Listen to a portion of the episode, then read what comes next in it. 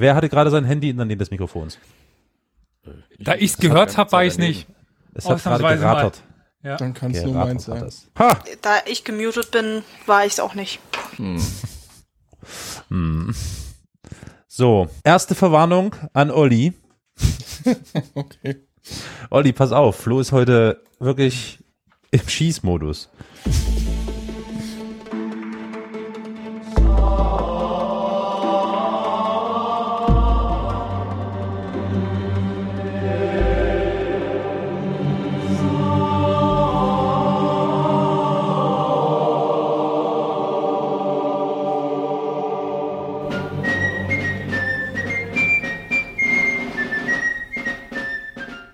Carol, eigentlich ist deine klassische Frage noch notwendig, ne?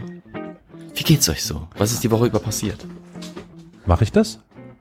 Normal schon.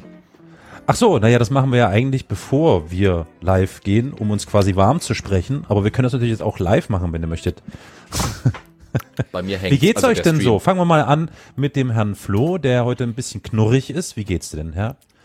Bin ich knurrig. ja, bisschen abgekämpft von der Arbeit. Ich habe heute zwei Führungen wieder gehabt und äh, ja, äh, habe den Tag damit verbracht, die Folge heute zu recherchieren, weil die letzten Tage hatte ich ein Suchtproblem mit Humankind. Ah, Dass ich überhaupt nicht nachvollziehen kann, so gar nicht. Aua. Ich hab mich- Flo, äh, äh, Elias, bitte mal runterregeln, danke. was, was dazu geführt hat, dass ich irgendwie äh, gestern da saß und mir dachte, ach komm, morgen hast du nach den Führungen noch lang genug Zeit. Ja, und dann war es drei Uhr morgens. da dachte ich, komm, die paar Röntchen kannst du jetzt wie Ziff, kannst jetzt die paar Röntchen auch noch. Scheiße, da war es fünf Uhr morgens. Eieieiei. Ich sag dir, das Spiel ist gefährlich. Das ist wirklich gefährlich. Ja, ich kann es nicht spielen. Ich habe es geguckt. Also es lohnt sich. Also ich gebe keine 49 oder 59 Euro aus für ein i7-Spiel auf einem i5. Das ist mir zu. Nö, pff, hab ich keinen Bock für den. Nee. Elias, du bist wieder zurück aus dem Gulag. Oh, Urlaub, nicht? Gulag. Gulag zum Äh, meine ich doch Urlaub. Gurlaub. Das ist korrekt. Ich bin wieder Schön. im Lande. Sehr schön. Und in Selbstisolation schon seit. Mittlerweile nicht mehr ganz, weil ich jetzt jeden Tag einen Schnelltest gemacht habe und äh, ich arbeitstechnisch momentan jeden Tag einen Termin bekommen hatte und dann nicht mehr die Leute sagen konnte, so, "Hm, geht nicht mehr, aber Oh. ja. Dürfen wir da äh, alsbald irgendwie eine, einen Reisebericht erwarten? Wir können gerne darüber reden. Ja, Ich also habe machen wir aber, eine äh, Russland-Plauderstunde oder was? Machen wir. Okay, wenn, Gut. wenn Flo das sagt. Absolut. Ich hatte das ja letztens in der Gruppe geschrieben. Mich fasziniert das sehr. Ich würde gerne mal deine äh, Ersthandberichte darüber hören, wie du Geschichtspräsentation und Repräsentation dort wahrgenommen hast. Äh, Gar Ja. nicht so viel. Das ist das Problem. Ach so. Hm. Ach so. Du hast ja echt hast du denn die Kanone angeguckt gemacht? und Also, das war's? Das weiß ich auch, aber. Naja, in Moskau kriegt man nicht so viel mit, außer halt die Sowjetzeit. Hm. Und die ist halt Gab es noch eine allgegenwärtig. andere Zeit vorher? okay. Ich meine, ich habe den toten Lenin gesehen. Ne? Wirklich? Warst du im Mausoleum? Ja klar, das ist umsonst. Nee, er ist ähm, rausgekommen und hat Lenin- Hallo gesagt. Ah, den toten Lenin gesehen, hat er gesagt, weißt du? Ja. Und Den hätte er auf einer Postkarte sehen können oder Ach so. whatever. Okay, cool. Ich habe den toten Lenin weder. Statue oder so. Ja, aber da ist er nicht tot, ne? Er hat, ja eine, er hat einen. Pubcrawl in Moskau gemacht und ist plötzlich neben Lenin wach geworden. Das Genau. wäre eine Geschichte, die ich gerne hören würde. Ich nicht. Hangover 6 oder was? Alt. Hangover Stalin. Es ist auf jeden Fall eine Oh Riesenstadt Moskau und ähm, ja, wie gesagt, Corona gibt es nicht mehr. Ja. Ist sich abgeschafft. Da gab es übrigens nur mal ganz kurz zu Putin. Putin. Äh, ich weiß. Äh, Wir sagen immer gerne Putin, wir Deutschen, weil wir denken, wir sind dann clever, aber eigentlich ist das total doof, weil es heißt Putin. ah, Ähm, ne, nee, kommt immer drauf an, aus welcher Region oder was? In Frankreich wird der buchstabiert P-O-U-T-I-N-E. Putin. Putin. Ja. also ich kann es nicht gut nachsprechen, wie es auf Russisch klingt, aber das ganz klassische deutsche Putin ist es nicht. Also das ist schon, Also schon Putin. irgendwo so dazwischen, ja, aber ich Putin. setze mich wahrscheinlich jetzt total in, in Nesseln. Ich gucke aber schon auf mein Handy, ob jetzt die, die Nachrichten kommen.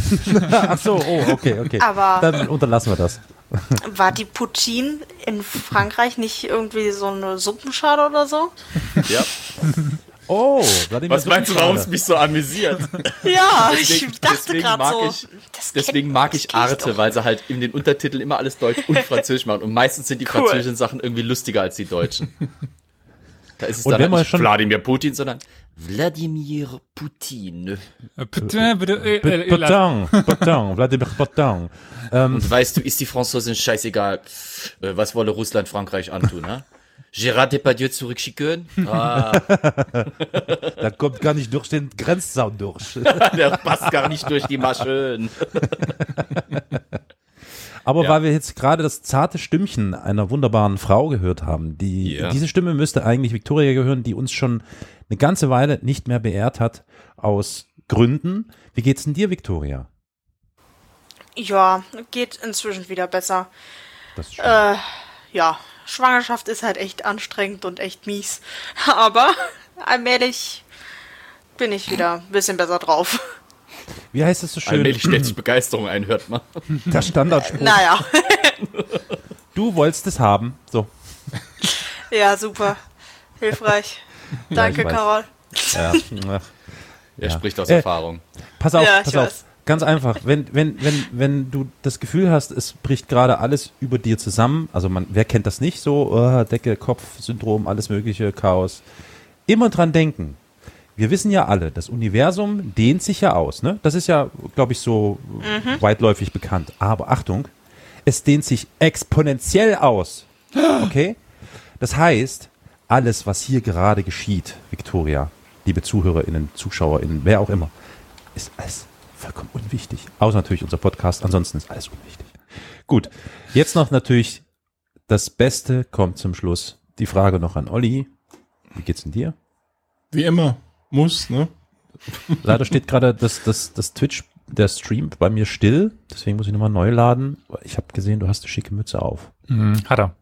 Ich bin ja der Was Einzige ist das, heute. eine, ist das so eine Radfahrerkappe hier, die die bei der Tour de France aufhaben?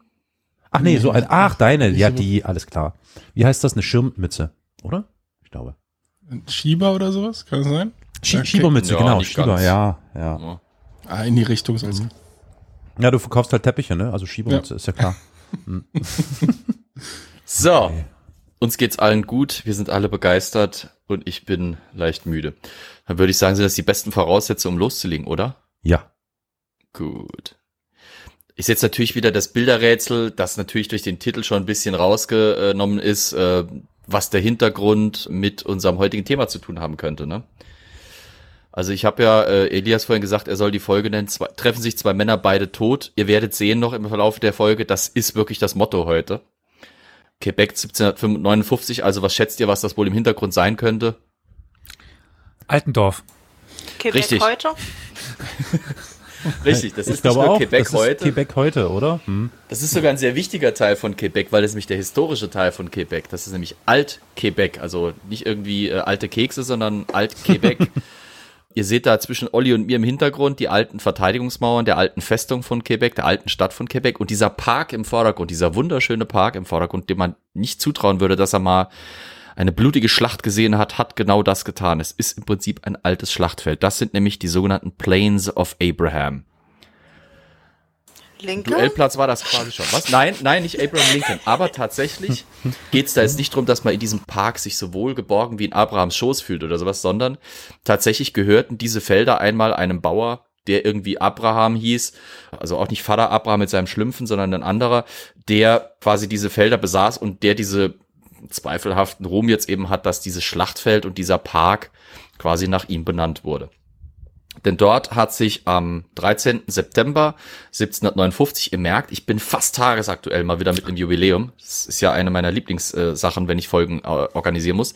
Ähm, am 13. September 1759 hat sich dort eben die entscheidende Schlacht in der Belagerung von Quebec ereignet zwischen zwei interessanten militärischen Figuren, zu denen wir gleich kommen werden. 1759 tobte ein Krieg, der verdammt kompliziert ist, nämlich der Siebenjährige Krieg Oh der ja. so heißt, weil er natürlich äh, nur drei Tage dauerte, wie wir es ja in der Geschichte kennen.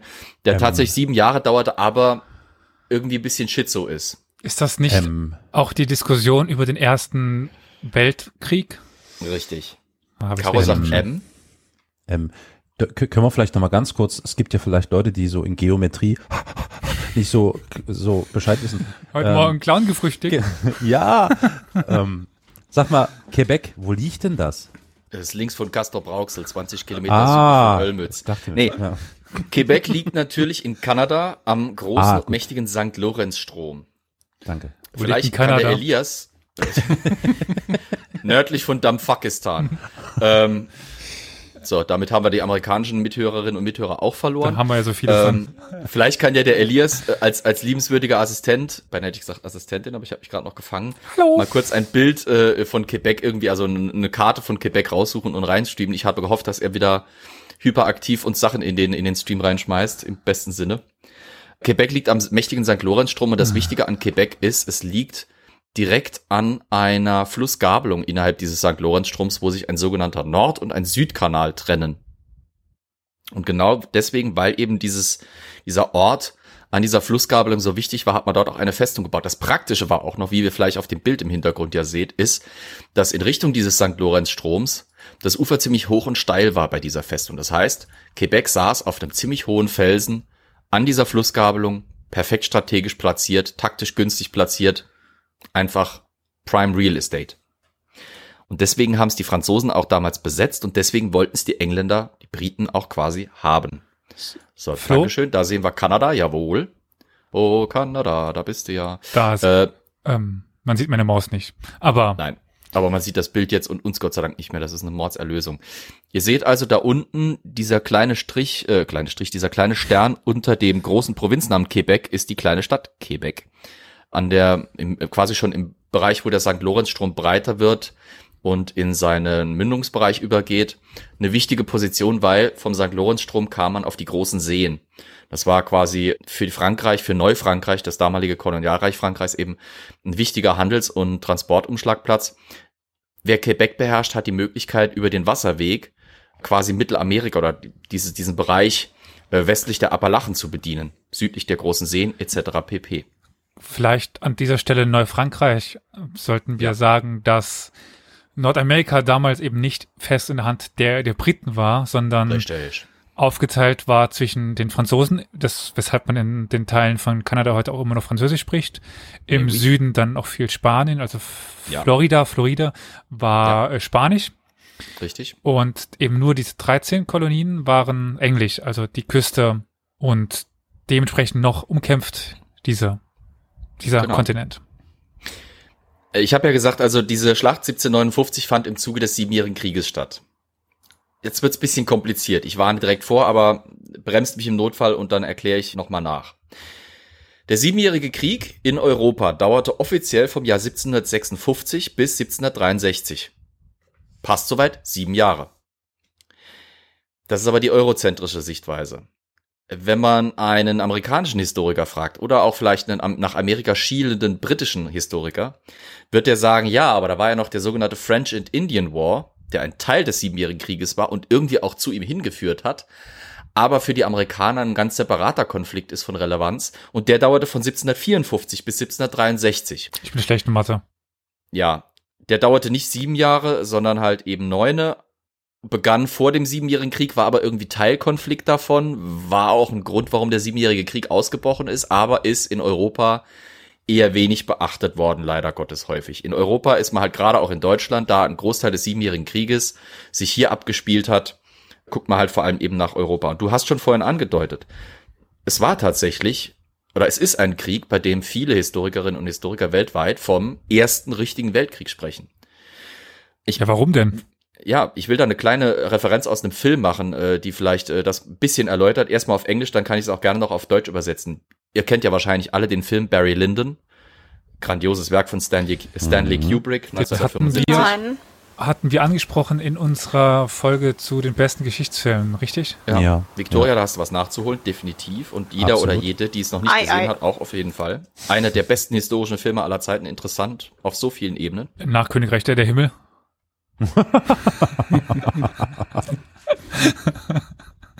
Ich sehe es kommen, dass ich wahrscheinlich irgendwie einen Smiley bekomme, der dann irgendwie Flo Sucks heißt und es ist nur Orlando Bloom, der die ganze Zeit irgendwie so macht oder so. Das wird dann der Channel, der Channel Smiley für mich. Naja, in dem Film geht es auch unter anderem die Hauptperson Barry Lyndon eben zieht in den siebenjährigen Krieg und dann sagt der Sprecher so einen schönen Text. It would require a great philosopher and historian to explain the causes of the famous Seven Years' War in which Europe was engaged. Let it suffice to say that England and Prussia were allies and at war against the French, Swedes, Russians and the Austrians. Also kurz nochmal auf Deutsch, es bedürfte eines ziemlich großen Philosophen und Historikers, um die Gründe für den berühmten Siebenjährigen Krieg zu erklären, in dem Europa damals eben steckte. Es reicht, wenn man sagt, dass England und, und Preußen verbündet waren und im Krieg standen mit Frankreich, Schweden, den Russen und Österreichern. Ganz schön schlechte äh, Ausgangslage, ja? wenn man sich so die Armeen denkt. Also die Briten halt Flotte, klar, aber stehendes ja. Heer war dann eher bei denen, ha? klar, Preußen mit ihrem starken, aber doch kleinen Heer noch. Ja. Gegen ein Massenheer aus Russland, die Habsburger sicherlich auch nicht äh, schwach auf der Brust, die Franzosen sowieso. Puh. Man kann im Prinzip sagen, der siebenjährige Krieg war die Folge von einem sich langsam aber sicher aufbäumenden Dumpsterfire, das ganz Europa ergriffen hat. Es war ein Fallout-Produkt und ja, ich schmeiße heute viele Anglismen äh, um mich rum, was soll's. Ähm, bist bist, bist du sure, dass du das machst? Absolut bin ich mir da sure, es ist absolut definitely okay. true. Ähm, es war das Abfallprodukt von drei Erbfolgekriegen, dem polnischen Erbfolgekrieg, dem österreichischen Erbfolgekrieg und noch einem Überbleibsel des alten pfälzischen Erbfolgekriegs irgendwie am Rande, aus dem sich dann eine Spirale der äh, Kriegserklärung eben entwickelt hat. Preußen war halt vor allem deswegen ein großes Ziel, weil sie sich innerhalb einer Phase der Schwäche Österreichs zum Beispiel Schlesien geschnappt hatten. Dieser berühmte Konflikt Friedrich II., Friedrich der Große gegen Maria Theresia. Großbritannien versuchte auf dem europäischen Kontinent, wie es das fast immer tat, irgendwie so ein bisschen mitzumischen, das Mächtegleichgewicht zu beeinflussen. Preußen versuchte Großmacht zu werden auf Kosten von Österreich. Russland mischte mit, weil es war halt Russland, es hatte europäische Interessen und Frankreich war die Grand Dame äh, Europas. Das war halt eben dieses alte Großreich, das musste irgendwie seine äh, Position als mächtigster Staat Europas auf dem Kontinent irgendwie behaupten. Bei Russland muss man bedenken, dass Russland damals quasi ja bis nach Preußen und Österreich ging. Also richtig. Da gab es ja nichts mehr dazwischen. verwandtschaftliche Beziehungen in alle Reiche hatte. Ich meine, äh, ein Großteil des damaligen, damaligen der russischen Elite war irgendwie deutschstämmig und äh, oder überhaupt europäischstämmig, mhm. weil äh, man da sich Experten eben eingefangen hatte, eingekauft hatte. Wie gesagt, kurzum, der siebenjährige Krieg in Europa, mordsmäßiges Dumpsterfire. Aber Jetzt gehe ich mal in die amerikanische Richtung und sage, der French and Indian War ist nochmal so eine Nummer für sich. Der French and Indian War war die militärische und wirklich offene kriegerische Fortsetzung von lange schwelenden Interessenskonflikten zwischen eben, wie es Elias schon vorhin angesprochen hat, dem britischen Kolonialreich und dem französischen Kolonialreich mit dann eben den Mutterländern Frankreich und Großbritannien als quasi Hauptkombattanten. Der Hauptkonfliktort oder der Hauptzankapfel war Mittelamerika. Wenn ich Mittelamerika sage, meine ich den Bereich südlich der großen Seen, vor allem im Ontario-Tal, wo die britischen 13 Kolonien langsam nach, von, von Osten her sich hin ausbreiten wollten und wo Frankreich eben versuchte, so eine Art, ich sag mal, Kommunikations- und, und Versorgungslinie zwischen den Besitztümern in dem späteren Kanada und den späteren Bereichen eben Louisianas quasi der unteren Mississippi-Region zu halten. Beide Länder hatten Interessen und ein Ort spielte da eine ganz besondere Rolle, nämlich die Forks of the Ohio am sogenannten Fort Duquesne, das dann später von den Briten erobert wurde, die dort das Fort Pitt bauten, das dann später zu Pittsburgh wurde, nur zur geografischen Verordnung. Die Briten und die Franzosen belauerten sich über Jahre hinweg immer wieder. Sie bauten Forts in den Grenzgebieten. Ah ja, danke für die Karte. Das sieht man leider so. Gottes, geht's hier nicht weit südlich genug. Genau, ich habe gerade nachgeschaut, ja. Ja, die Franzosen und die Briten belagerten sich und belauerten sich die ganze Zeit. Man baute Forts im Niemandsland, trieb Handel mit den Indianern, auch ziemlich faule Kuhhandel, um den Indianern Territorien abzuluxen und versuchte eben jeweils seine Machtbereiche, seine Einflussbereiche zu erweitern. Das Problem ist, das Ganze war Niemandsland. Es war teilweise noch kaum kartografiert. Es war Neuland, wo abgesehen von etlichen Dutzend Indianerstämmen, etlichen hundert Indianervölkern, noch kein zivilisierter Mensch aus dem westlichen Verständnis eben einen Fuß hingesetzt hatte. Dementsprechend kam es immer wieder zu Reibereien, weil dann auf gut Deutsch gesagt, die Franzosen kamen irgendwo hin, fanden es schön, bauten einen vor. Drei Tage später kamen Engländer, sagten, äh, sorry, aber das da ist eigentlich unser, oder nicht? Und manchmal kam es auch umgekehrt. Und dann kam da so ein Ereignis. Ein Ereignis, das in Europa kaum jemand kennt, der sich nicht mit dem French and Indian War explizit beschäftigt hat, der aber, finde ich, so als historische Schmankerl sehr interessant ist. Und zwar der sogenannte Jumonville-Zwischenfall oder die Jumonville-Affäre. Mal wieder hatten die Franzosen Fort Duquesne befestigt, hatten dort quasi ihre Fahne in den Boden gesteckt und die Engländer vor allem aus den Provinzen Virginia und Pennsylvania, dem späteren Pennsylvania, Neuengland eben, hatten Interessen in diesem Gebiet. Landspekulanten, die eng mit der Kolonialverwaltung zusammenarbeiteten, hatten ihre Interessensphären da eben abgesteckt und versuchten nun die Verwaltung und auch die militärische Verwaltung für ihre Interessen einzubinden, sodass sich die Miliz der Provinz oder der, des, äh, der Kolonie Virginia mal wieder in der Position fand, wie so oft, eine Patrouille in Richtung Fort Duquesne loszuschicken, um dort mal wieder formell Protest zu erheben. Ihr Leute, eigentlich ist das unsers. Diese Miliztruppe wurde begleitet von indianischen Hilfskräften, äh, vor allem Irokesen aus dem Seneca-Stamm, die mit den Briten eben verbündet waren. Was Und macht denn Seneca Einheit, da? Ja, der Seneca, große Reden schwingen und Tomahawks. ähm, diese Einheit stand, also diese britische Milizeinheit, die losgeschickt wurde, stand unter dem Kommando eines jungen Obristen, dessen Namen ich gleich sagen werde. Diese britische Einheit traf etwa 50 Kilometer südlich von Fort Duquesne auf eine französische Einheit, die 10 bis 12 Mann schwächer war als die britische Einheit. Wie gesagt, die einen, das waren Miliztruppen aus Virginia, das andere waren Miliztruppen der Franzosen, vor allem Kanadier, die, oder später als Kanadier eben verständliche aus Neufrankreich stammende, äh, die unter dem Kommando des wunderbar französisch genannten Monsieur Joseph Culon de Villiers, oh. dem Sieur de Jumonville standen. Deswegen auch der Jumonville-Zwischenfall. Das hat wohl offensichtlich was mit dem Mann zu tun.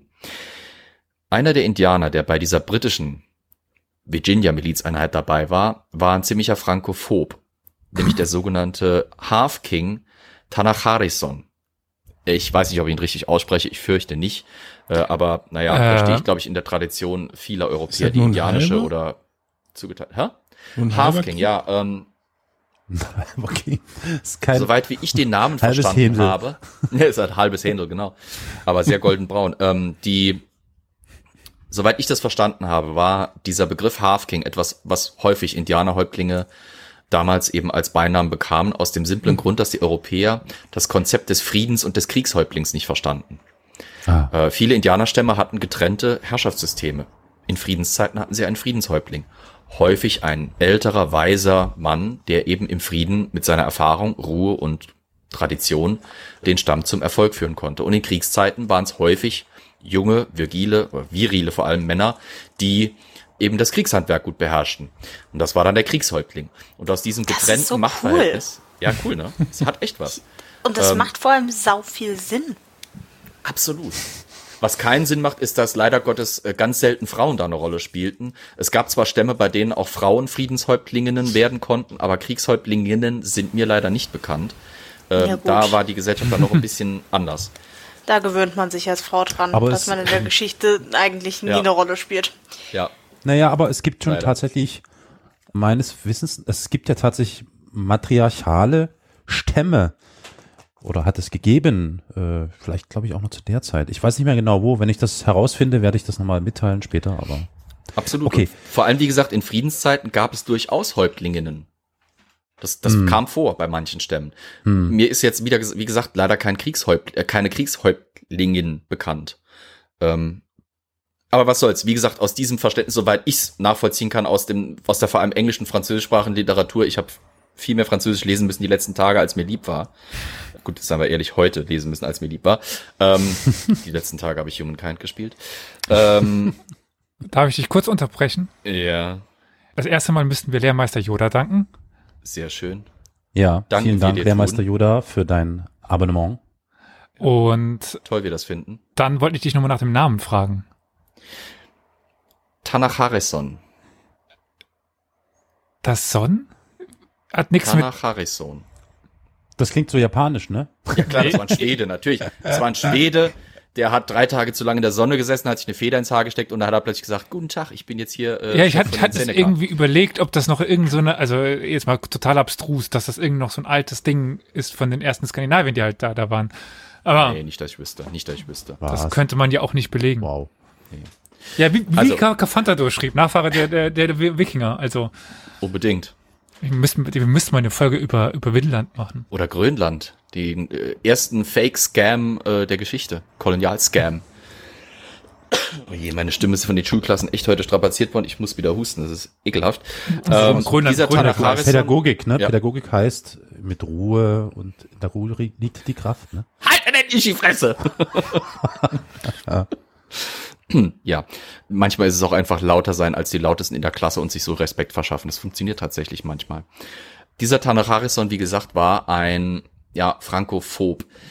Erneut, äh, frag mich nicht warum. Er hat offensichtlich in seiner Eigenschaft als einer der Anführer seines äh, speziellen Seneca-Stammes eben, Unterstammes, äh, mit den Franzosen schlechte Erfahrungen gemacht, was ich ungewöhnlich finde, weil ich mich mich würde es eher wundern, äh, mich würde es eher nicht wundern, wenn er mit den Briten schlechte Erfahrungen gemacht hat. Ich glaube, wir haben in der Yorktown Folge, weil ich da den siebenjährigen Krieg schon mal angeschnitten hatte, da hatte ich glaube ich ein bisschen über die verschiedenen Prinzipien französischer und britischer Indianerpolitik gesprochen. Ähm, äh, ähm, ähm, Yorktown ja. Folge, was was? Die Schlacht von Yorktown, die Folge. Äh, Erinnerst du dich? Hieß die so? Gott. Warte mal. Äh, das, das war das über das Pfälzer Regiment. Über Regiment Royal Dupont. Ah, Regiment Royal Dupont. So genau. wird ein Schuh draus. Äh, ich glaube, da hatte ich auf den Siebenjährigen Krieg Bezug genommen und hatte da eben auch ein bisschen über, und auch auf den Pontiac-Aufstand und hatte da ein bisschen über die verschiedenen Indianerpolitiken gesprochen. Nochmal ganz generell zum Rep Ich wollte gerade sagen, Flo, wir sind Historia Dementialis. Ja. Also es ist ein Wunder, dass ich, ich noch weiß, welche Folge du meinst. Echt nicht äh, wer schlecht. Ja. Wer bist du? Generell haben die Franzosen vor allem darauf gesetzt, Ländereien nicht unbedingt zu besiedeln, so wie eben die britischen Kolonien im, im Küstenbereich in der Ostküste das gemacht haben, sondern die setzten vor allem darauf, mit den Indianerstämmen sich zu verbrüdern, das Land durch Forts und durch Handelsposten zu erschließen. Die strebten auch keine unheimlich große Urbanisierung außer ein paar wenigen Punkten, zum Beispiel Quebec an und behandelten, wie gesagt, die Franzosen, äh, die, die Indianer generell, um es wirklich ganz runterzubrechen, einfach besser während die Briten halt gerne mal mit ihrer Bescheißer-Taktik als clevere Händler kamen und versucht haben, äh, auch gerne mal Indianer, wenn sie halt nicht so gedacht und gehandelt haben, wie sie es sich vorgestellt haben, mit pockeninfizierten Decken oder sonstigen spaßigen Aktionen irgendwie aus dem Weg zu räumen. Und die britischen Kolonialregierungen haben es auch häufig nicht davor zurückgeschreckt, ziemlich repressive Politik gegenüber den Indianerstämmen in ihrem Einzugsbereich und Einflussbereich zu führen. Gerade auch eben um diesen Landspekulationen und dieser Ausdehnung der äh, ja vor allem in den Küstenstreifen gelegenen Kolonien nach Westen irgendwie Vorschub zu leisten. Ich habe gerade darf ich kurz Oh, jetzt gibt's hier ganz viele Fragen auf einmal. Fang du ja. an, Elias, und dann Ich habe keine Frage, ich habe nachgeschaut, welche Folge das denn war. Das ja. Regiment Royal. Ja, genau. Entschuldigung. Nein, nein. Perfekt. Passt ja. Jetzt bist du dran, ja, Elias. Folge 97, äh, genau. Karol, sorry. Herr Nur ganz kurz, ich bin ja bekannt, dass ich hier derjenige bin, der immer rumklug scheißert, wenn es um bestimmte Sachen geht. Und zwar in diesem ja. Falle fiel mir auf, wie ist das denn äh, bei euch im Bereich der Geschichtswissenschaften, wenn der Begriff Indianer verwandt wird? Der ja, also der ist ja umstritten, dieser Begriff inzwischen und wird vielleicht auch als äh, diskriminierend verstanden oder habe ich mal so gehört, gelesen, gesehen. Nur mal so, würde mich ganz kurz nur interessieren, wenn das jetzt nicht zu sehr ausschweift. Ich glaube, auch da ist sich wie so oft äh, niemand so richtig einig. Es wird mit Sicherheit einige geben, die sagen, amerikanische Ureinwohnervölker oder sowas wäre angemessener. Hm, also Native Americans ja, Native oder sowas. People zum Beispiel, Native People oder Native Native People. Ja, Americans würde in diesem Fall nicht passen. Ja, Native ähm, People. Hm, man hm, könnte hm. natürlich in dem Falle auch natürlich von den äh, äh, ah, Forest Nations sprechen. Die sogenannten mhm. Waldnationen, das sind diese äh, Völker, mit denen wir jetzt in dieser Folge vor allem zu tun haben. Das waren eben die, die zwischen den Kolonien an der Ostküste und den ähm, eben dem Ohio und Mississippi-Tal lebten, in diesen mhm. ausgedehnten Waldregionen, Irokesen, äh, zum Teil auch die Delawares, verschiedene andere Untervölker davon, also verschiedene Unterstämme und eigene äh, Denominationen, die ich jetzt nicht mhm. alle im Kopf habe. Huronen, glaube ich, auch noch. Jede Menge gibt's da. Ich bin allerdings leider Gottes nicht immer auf dem vollsten, neuesten Stand, was Political Correctness angeht und benutze deswegen den Begriff Indianer der Einfachheit halber, weil, glaube ich, dann jeder weiß, wovon ich rede. Ich höre, ich höre also, Victoria schnaufen. Ha! Victoria, hilf mir. Ich schnaufe nicht, ich rausche nur und ich kann nichts dafür. Ich habe schon alles probiert. Ähm, also ich denke, dass jetzt gerade so an der Uni, nicht, dass ich viel in der Neuzeit machen würde, aber dass es dann meistens so ist, dass die Dozenten dann sagen, okay, ich werde jetzt im Laufe dieser Veranstaltung den Begriff Indianer benutzen, aber wisst alle, dass es problematisch ist, dass er nicht Er ist vor allem falsch. korrekt ist, Also er ist falsch äh, genau, er ist ist und Ja, Dann Ähm, haben wir. Ja, aber das ist Also- halt noch der gebräuchlichste. Ja klar, klar. Aber es ist halt einfach ganz klassisch eine geografische Fehlbezeichnung. Ne? Das ist ja das Interessante. Ah, Aber wir haben das Problem der Quellenbegriffe. Also ein Hm. Historiker orientiert sich normalerweise halt an den Quellen, an Hm. dem Quellenvokabular. Und Deswegen spricht man auch teilweise unter Historikern immer noch von Zigeunern, wenn es zum Beispiel um die Geschichte der Verfolgung von Sinti und Roma im Zweiten das Weltkrieg geht. haben wir ähm, ja selber in der letzten, in der Folge. Ja. Ja. Ja. Ja. Also das Bei ist halt unseren, wir haben neue Podcast-Kollegen bekommen, ein gewisser Herr Lanz und ein gewisser Herr Precht, die in ihrer zweiten Episode auch zu dem Thema der Bezeichnung Indianer diskutiert haben. Warte, warte, warte, warte. Lass mich raten, ganz kurz. Mhm. Ich bin ziemlich überzeugt davon, dass Herr Lanz das vollkommen unproblematisch findet. Ah, verkehrt rum. Aber nur Und? gut. Echt? Ja. Äh, Nee, Quatsch, Lanz. Ich meine den anderen, den Precht, den Philosophentypen natürlich. Lanz sagt ja nicht viel. Precht ist ja wahrscheinlich derjenige, der ganz viel redet. Dann hast Oder? du recht. Ist es so? Mhm. Ja, da, Aber ich wollte jetzt nicht vorgreifen. halt. Okay, gut, gut. Die brauchen ja ein paar Zuhörer. Leute. Ah, je. ja sicher. Okay, gut, okay. Ähm, alles klar. Entschuldigt bitte den Einwurf. Hat mich echt jetzt nur interessiert.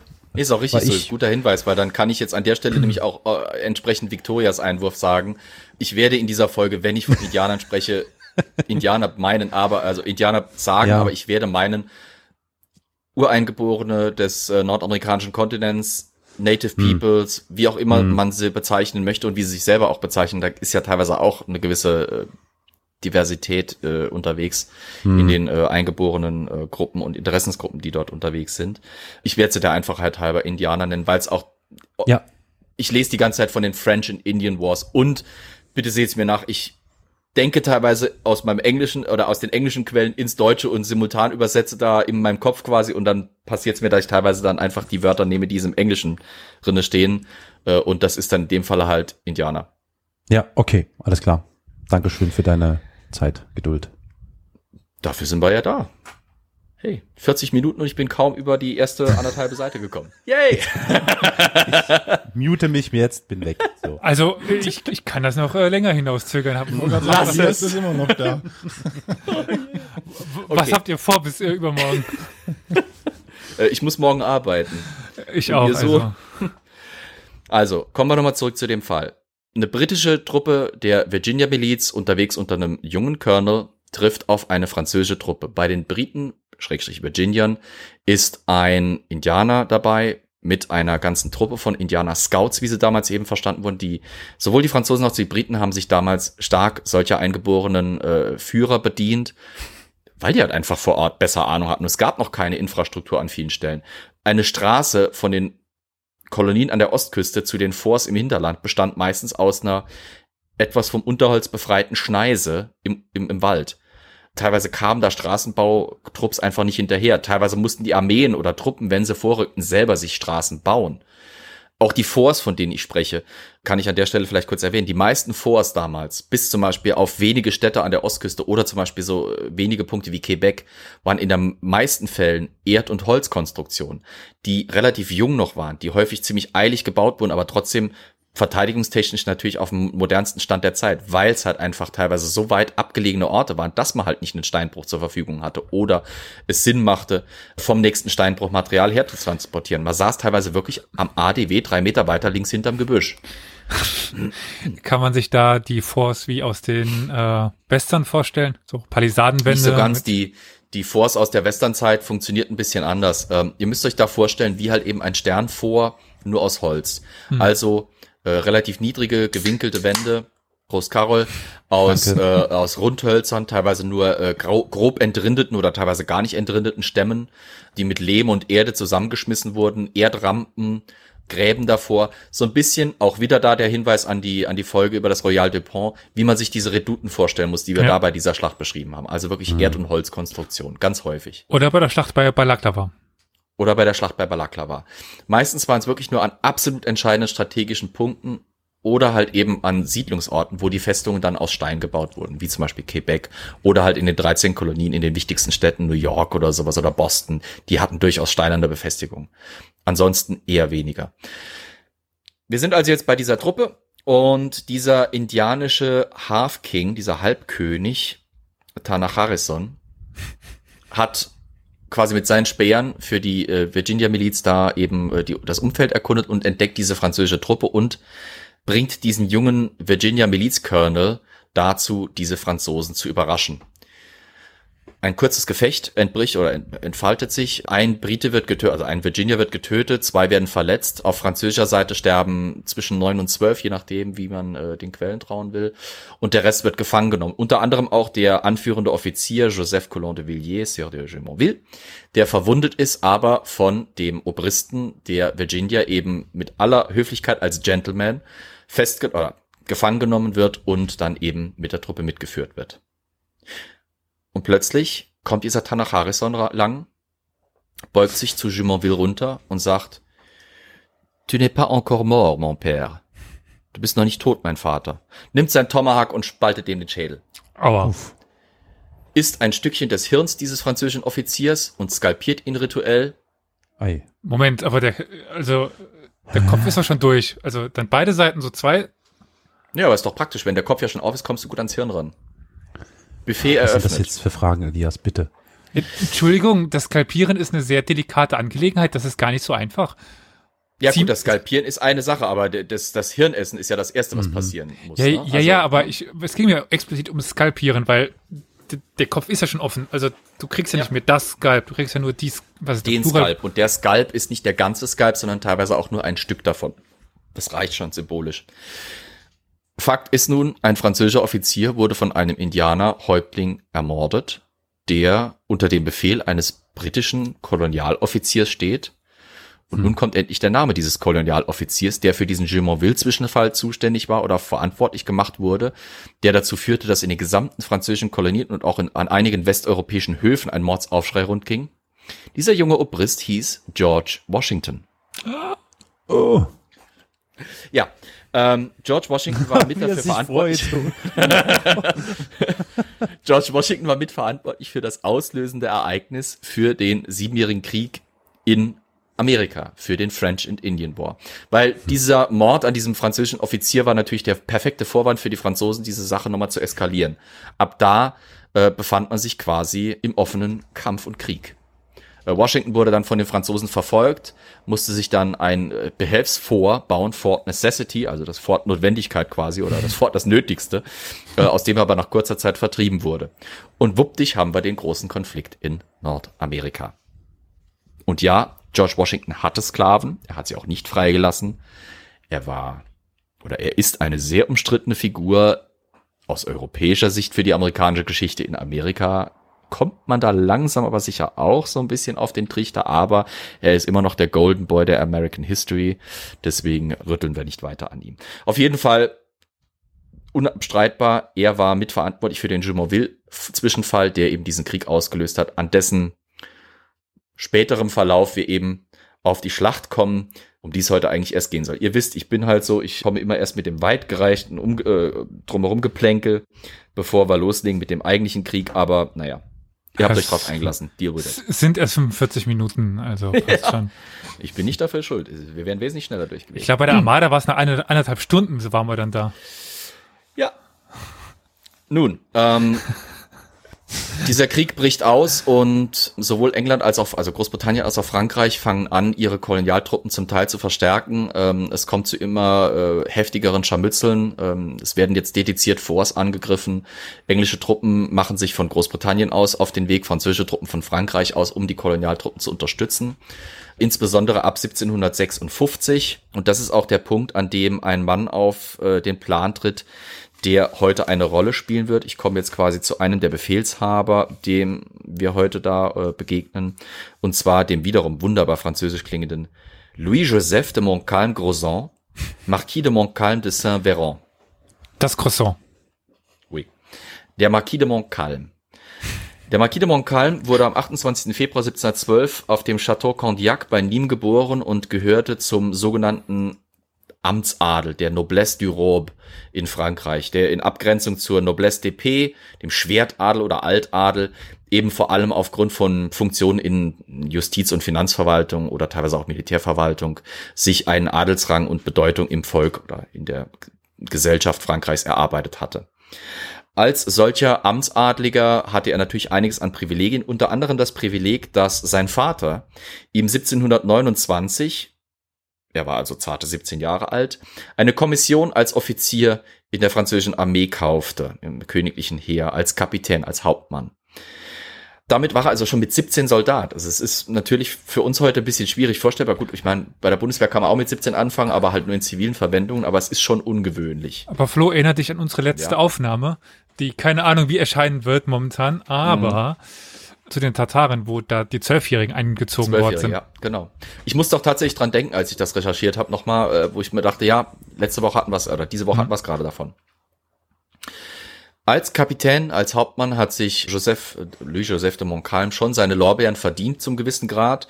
Ich habe ja schon vorhin angedeutet, der Siebenjährige Krieg war äh, das, die Kulmination eines riesigen Dumpsterfires von Erbfolgekriegen. Deswegen ist es nicht verwunderlich, dass er 1733 zum Beispiel bei der Belagerung von Kehl heute Bavü müsste das sein. Ähm, das war ein, quasi eine der Schlachten im sich entfaltenden polnischen Erbfolgekrieg äh, verdient machte. Äh, der polnische Erbfolgekrieg brach aus und da verweise ich auf die Folge, wie Schweden in die Pfalz kam, als ähm, August der Zweite, August der Starke, der Kurfürst von Sachsen, hallo Karol, ähm, und gekaufter König von Polen quasi, starb und das fragile Reich, das er versucht hatte zu bauen, auseinanderbrach und gerade eben Polen zum Zankapfel wurde, diese Wahlmonarchie. Jeder, jede größere Monarchie Europas wollte halt irgendwie einen ihrer Vertreter auf den polnischen Thron schaffen, Frankreich unter anderem auch. Ähm, Und deswegen brach dann halt ziemlich schnell ein Konflikt aus, ein Krieg, in dem dann eben die Franzosen kämpften und versuchten auch entlang des Rheinlaufes über die Grenze ins Reich einzudringen. Nach der Belagerung von Kehl im Jahr 1734 schaffte er sich auch äh, einen gewissen Ruf bei der Belagerung von Philipsburg, ebenfalls heute Baden-Württemberg, wo er, äh, soweit ich weiß, verwundet wurde auch. Ab 1740 wurde er sogenannter Aide de Camp, also ein ähm, Adjutant quasi, und zwar bei Philippe Charles de Lafare, das war der Marschall von Frankreich, der zuständig war quasi für diesen südlichen Vorstoß der französischen Armee äh, in Richtung Osten, um da eben die Interessen Frankreichs zu vertreten. Als dieser äh, Aide de Camp von äh, Philippe de, Far, äh, Philippe de Lafare äh, nahm er an der Belagerung von Prag teil. 1743 wurde Montcalm zum Oberst befördert und 1744 bekam er den Ordre de Saint-Louis. Das war ein militärischer Orden, der in Frankreich verteilt wurde, vor allem an Adlige Militär. Also normalerweise, wenn man nicht Adliger im Militär war, konnte man diesen Orden nur schlecht kriegen. Oder wenn man halt ein Adliger, der irgendwie sich ums französische Militär verdient machte, äh, konnte man den nicht bekommen. Als ausländischer Fürst auch wieder Verweis an die Dupont-Folge. Äh, wenn man zum Beispiel ein Fremdenregiment führte oder sowas in der Richtung, konnte man durchaus so einen Orden erhalten. Ich weiß von einem Fall, wo einem Nicht-Adligen dieser Orden angeboten wurde. Es gab nämlich in der französischen Armee diese Tradition, dass man alle 24 Jahre ein Abzeichen bekam für Dienst Alter quasi. Und ein Soldat bürgerlicher Herkunft schaffte es, drei dieser Abzeichen zu erlangen. Er war also 72 Jahre in der Armee. Ja, das ging. Der war unter Ludwig dem 14. in die Armee eingetreten und starb, glaube ich, im, in der Herrschaft Ludwigs des späten Herrschaft Ludwigs des 15. oder frühen Herrschaft Ludwigs des 16. Also der Typ war schon relativ biblisch, hat aber auch jung, wie gesagt, seine Karriere Militär angefangen. Und Äh, Rente dem gab es wurde- damals nicht. Nee, gab's nicht. Dem wurde angeboten, entweder er kriegt sein viertes Abzeichen oder er darf den Ordre de Saint-Louis empfangen. Und er hat quasi gesagt, danke, den Orden mag ich nicht, ich nehme lieber mein Abzeichen, weil er quasi dieser gesellschaftlichen Distinktion zwischen Adel und einfachem Volk schon folgend sagte, der Orden ist für den Adel und da halte ich mich raus. Auf jeden Fall bekam äh, Montcalm diesen Orden auch verliehen. Das war damals krass gesagt schon irgendwie nichts Besonderes. Wenn man als adliger Offizier im Militär war und hat es irgendwie geschafft, zwei, drei Einsätze zu überleben und sich halbwegs sinnvoll äh, anzustellen, da bekam er den schon irgendwann früher oder später. 1746, zwei Jahre nach der Ordensverleihung, wurde er bei der Schlacht von Piacenza gefangen genommen, angeblich nachdem er mehrere Säbelwunden davongezogen hatte, während er versuchte, sein Regiment zu ordnen. Danach blieb es erstmal eine ganze Weile lang ruhig um ihn, bis 1756. 1756 hatten die Franzosen nämlich eben in Nordamerika einige Niederlagen eingesteckt und sahen so ein bisschen ihre Fälle wegschwimmen. Und jetzt brauchte man quasi einen Militär, im wahrsten Sinne des Wortes, ja, eben. Clever, ne? ähm, Deswegen brauchte man einen Militär, der dort eben mal für Ruhe sorgte. So ein bisschen wie äh, die Amerikaner es mit Afghanistan immer wieder gemacht haben. Irgendwie läuft scheiße in Afghanistan. Wir brauchen einen neuen Oberbefehlshaber, der eine gute Motivation hat und eine clevere äh, Rede hält, äh, die den Leuten suggeriert, wir haben es drauf und wir können das in, in den Griff kriegen und dann ist die Sache schon geregelt. Willst du kurz sagen, warum wir lachen mussten bei die Fälle wegschwimmen? Ein Großteil der Zwecke des nordamerikanischen Kolonialreichs Frankreichs war die Akquisition von Fällen. Deswegen haben die auch so viele Handelsposten übers ganze Land verteilt, die haben dort jede Menge Trapper unterstützt und viele Indianervölker haben mit den Franzosen gehandelt und zwar für Fälle. Deswegen äh, der Fellhandel war für lange Zeit für die französischen Kolonien der wichtigste oder für die französischen Kolonien in Nordamerika eine der wichtigsten ja, Einkommensmöglichkeiten. Und andere in Serienform nachzuschauen in The Frontier. Oder? Richtig, genau. Äh, The Revenant, der Rückkehrer. The Revenant auch, ja. Wobei das ja quasi sich um die äh, St. Es- Isle, also äh, St. Rupert's ja. Island, das ist ja die britische Andere, Teil, quasi ja, noch mal nördlich richtig. davon. Ja. Wie gesagt, jetzt sollte Montcalm quasi das Ganze, die, die, die Kohlen so ein bisschen oder die Kartoffel aus dem Feuer ziehen. Das Problem, das da vielleicht man entdecken kann, wenn man sich mit der Literatur so ein bisschen auseinandersetzt zu Montcalm, ist, Montcalm war eigentlich kein brillanter Stratege oder überragender Taktiker. Er war eigentlich kein Offizier ersten Ranges. Er war nicht schlecht, aber jetzt auch nicht irgendwie überragend. Er kannte sich aus mit Belagerungskampf, das hatte er studiert äh, tatsächlich auch. Also äh, die Franzosen waren damals die mit die besten Festungsbauer der Welt und auch die fest, besten Festungsbelagerer, weil sie halt wussten, wie man so eine Festung, wenn man sie designt hat, weiß man auch, wie man sie belagert. Das heißt, es kann gut sein, dass eines der Argumente, das für Montcalm sprach, war, der Mann weiß, wie man Festungen belagert und in Nordamerika müssen wir wahrscheinlich das ein oder andere Englische vorknacken. Vor allem war es aber wahrscheinlich zwei Faktoren. A, Montcalm war gesellschaftlich gut gestellt und hatte gute Verbindungen. Und B, er war irgendwie der einzige Depp, der sich dafür hergab. Man war an zwei Offiziere herangetreten, die diese Ehre, in Nordamerika, in Neufrankreich mal für Ruhe zu sorgen, abgelehnt hatten. Wahrscheinlich, weil sie genau wussten, dass das dort oben eine Shitshow wird. Wenn man halt sich eben vor allem auf den europäischen Kampfplatz orientierte oder fokussiert und das tat Frankreich damals. Ein Großteil des Engagements Frankreichs lag eben vor der Haustür in Europa. Viele Mittel für, für Neufrankreich waren da nicht übrig. Montcalm erklärte sich bereit, rüberzugehen, hinterließ seine Familie mit, ich glaube, zwei oder drei Kindern in Frankreich und schipperte über den großen Teich nach Neufrankreich, von wo aus er nie zurückkehren sollte. Spoiler. Ja, Spoiler. Er kam äh, 56 dann dort an und eigentlich lief es am Anfang gar nicht so schlecht. Er hatte innerhalb von drei Jahren ganz gute Erfolge. Vom 10. bis 14. August nahm er an der Belagerung von Fort Oswego teil. Das war 1756, das wurde erobert, das war ein britisches Fort, das von den Franzosen geknackt wurde. Am 3. bis 9. August 1757 nahm er an der Belagerung von Fort William Henry Bar äh, teil. Vielleicht klickt's da bei dem ein oder anderen Movie-Buff. Nope. Fort William Henry, ich sag nur der letzte Mohikaner. Erinnert sich jemand an den Schinken? Ui, lang, lang ist Ja, das freilich, na klar, klar, Ah. mit Dingens hier. Daniel Day-Lewis, äh, großartiger Streifen. Ich kenne nur die. Musik. Die Ja, Musik die kenne ich auswendig, aber den Ah, Film habe ich nie gesehen. Okay, das der Film ist gar nicht so schlecht. Er ist nicht überragend, aber er ist gar nicht so schlecht. Ähm, und eines der zentralen oder eine der zentralen Plotpoints ist eben die Belagerung von Fort William Henry. Ei, guck. Basiert auf Okay. historischer Geschichte quasi. Und der Baron oder Ma- Marquis de Montcalm, der diese Festung belagert und der in dem Film als der wirklich klischee-mäßige französische Offizier mit aller Ritterlichkeit und Chevaliers, die eben möglich ist, da porträtiert wird, der dann dort den Colonel, äh, britischen Colonel Monroe zur ehrenvollen Aufgabe bringt, äh, ihn mit wehenden Fahnen abmarschieren lässt, damit die bösen Indianer ihn dann später auf dem Abmarsch äh, in einen Hinterhalt locken können und äh, vernichten, schlagen und massakrieren können. Guckt euch den Film mal an, ist ganz gut. Vielleicht kommen wir irgendwann mal in der Folge dazu. Auf jeden Fall bei Fort William Henry hat es Montcalm auch wieder geschafft, durch sein sein gutes Wissen um, wie man so eine Vor- oder so eine Festung halt eben knackt, den Sieg für die Franzosen herbeizuführen. Und auch am 8. Juli 1758 schaffte er es bei der Schlacht um Fort Carillon, die Franzosen zum Sieg zu führen gegen den äh, britischen General James Abercrombie. Nein, nicht der Gründer von Abercrombie Fitch, bevor irgendjemand fragt. keine verwandtschaftlichen Verhältnisse, soweit ich weiß. Und bevor ihr euch wundert, 56, 57, 58, dass diese Ereignisse so weit auseinander liegen, Kriegführung in den Kolonien war anders als Kriegführung in Europa. Alles dauerte ein bisschen länger. Man hatte nicht die Infrastruktur, die man in Europa hatte, um Armeen von A nach B zu bewegen und sinnvoll zu versorgen.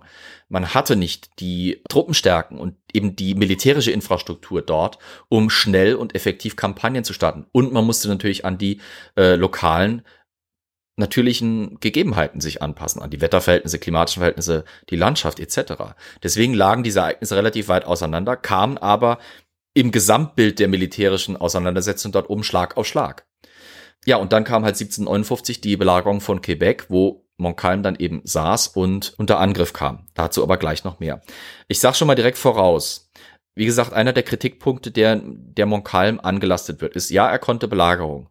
Und er konnte europäische Kriegführung der damaligen Zeit, also Linienkriegsführung, Linearkriegsführung. Aber, wie ich schon eben gesagt habe, in den Kolonien funktionierte Krieg anders weil da die Gegebenheiten anders waren, weil die Truppen kleiner waren, weil die Bedingungen komplett unterschiedlich zu Europa waren, weil die Indianer dort auch waren und anders kämpften als die Europäer, hatte sich Kriegführung auf dem nordamerikanischen Kontinent massiv geändert. Statt Linearkriegführung wurde vor allem Guerillataktiken angewandt. Es wurde viel mehr aus dem Hinterhalt gekämpft. Es wurde viel mehr in aufgelöster Formation gekämpft. Es wurde nicht mehr unbedingt auf Salvenfeuer gesetzt in vielen Fällen, sondern wirklich der einzelne Soldat zielt und schießt. Und das war tatsächlich mit den Waffen damals auch durchaus möglich. Indianer brachten da auch ihr Maß an Information und Innovation auch rein. Die brachten ein neues Verständnis für das Geländeverständnis überhaupt mit sich. Europäische Kriegführung der Lineartaktik funktionierte ganz häufig. Wir treffen uns auf der grünen Wiese, wo wir möglichst viel Platz haben, um unsere Formationen aufzustellen und dann kloppen wir uns, bis einer gewinnt. Mhm. Jetzt kommt plötzlich die wirklich effektive Nutzung von Gelände und von den dortigen auch fremden Naturumgebungen mit einer Rolle. In Mitteleuropa des 18. Jahrhunderts kannte man kaum noch Urwälder, wie es sie in Nordamerika noch gab. Ja. Diese Wälder in, in Europa waren vor allem Forste. Das waren bewirtschaftete mhm. Wälder, die in irgendeiner Form genutzt wurden. Und sei es, dass man da das Bruchholz sammelte als Feuerholz. Es gab dort nicht so wie in, in Nordamerika dichtes Unterholz und äh, alte Baumbestände mit richtig massiven natürlichen Hindernissen der Möglichkeit, die natürlich auch militärisch zu nutzen. Dementsprechend musste man, wie gesagt, umdenken. Und Montcalm wurde vor, wird immer noch in der Literatur vorgeworfen, dass er das eben nicht so hinkriegte. Darf er war klassischer Europäer, ja. Kurz nachhaken. Ja. Du das jetzt so erzählst, diese Kriege in den USA, also in den beiden Amerikas, ja. waren ja, wenn es um Taktik und Strategie geht, meistens Europa voraus, wenn man sich die Entwicklung anschaut. Also eben der amerikanische Bürgerkrieg als dann erster auch ähm, Blick auf das, was im Ersten Weltkrieg passieren sollte und so weiter und, und so fort. Was so meines Wissens nach auch damit zusammenhängt, dass gewisses Know-how in die USA abgewandert hat, mag das eben auch eben damit zusammenhängen, dass die Umstände dazu verleiteten, solche Sachen auszuprobieren. Also könnte man Möglich. quasi sagen, die geografischen Gegebenheiten der USA haben den europäischen Sitzkrieg dann befeuert? Möglich. Ich würde jetzt im Kontext dessen, was wir heute haben, also eben den 1760ern rum, nicht unbedingt davon äh, sprechen. Wie gesagt, da würde ich eher die Verbindung hinziehen zu dem Verständnis für, jetzt lehne ich mich ein bisschen mit dem Begriff aus dem Fenster, asymmetrische Kriegsführung. Ähm, ja, das spielte da eher eine Rolle als, also das, was du jetzt angesprochen hast mit der industriellen Kriegsführung, mit dem Sitzkrieg, das ist wirklich eine Sache des amerikanischen Bürgerkriegs und eine ganz eigene Kiste. Ich meinte ähm, eher sowas wie Graben, also eben Ausnutzen der, ja der geografischen Gegebenheiten eben. Grabenkrieg wurde ja auch im 18. Jahrhundert schon geführt. Jede Belagerung war ein Grabenkrieg. Par excellence. Ähm, 1860er äh, war nochmal eine eigene Sache. Ich glaube, da kommen wir besser in einer eigenen Folge dazu, sonst können wir dem nicht gerecht werden und verbringen jetzt viel Zeit damit. Ja, Entschuldigung, ähm, äh, wir müssen uns nee, merken. Berechtigte Frage. Also ich sag mal so, ja, Amerika war in manchen Konflikten Europa durchaus voraus diese Möglichkeit, aufgelöste Infanterieformationen in einer fast schon Scharfschützen, für damalige Verhältnis Scharfschützen, äh, Rolle einzusetzen, in einer äh, ähm, na, Skirmishers, wie nennt man das im Deutschen, Plänklerrolle einzusetzen.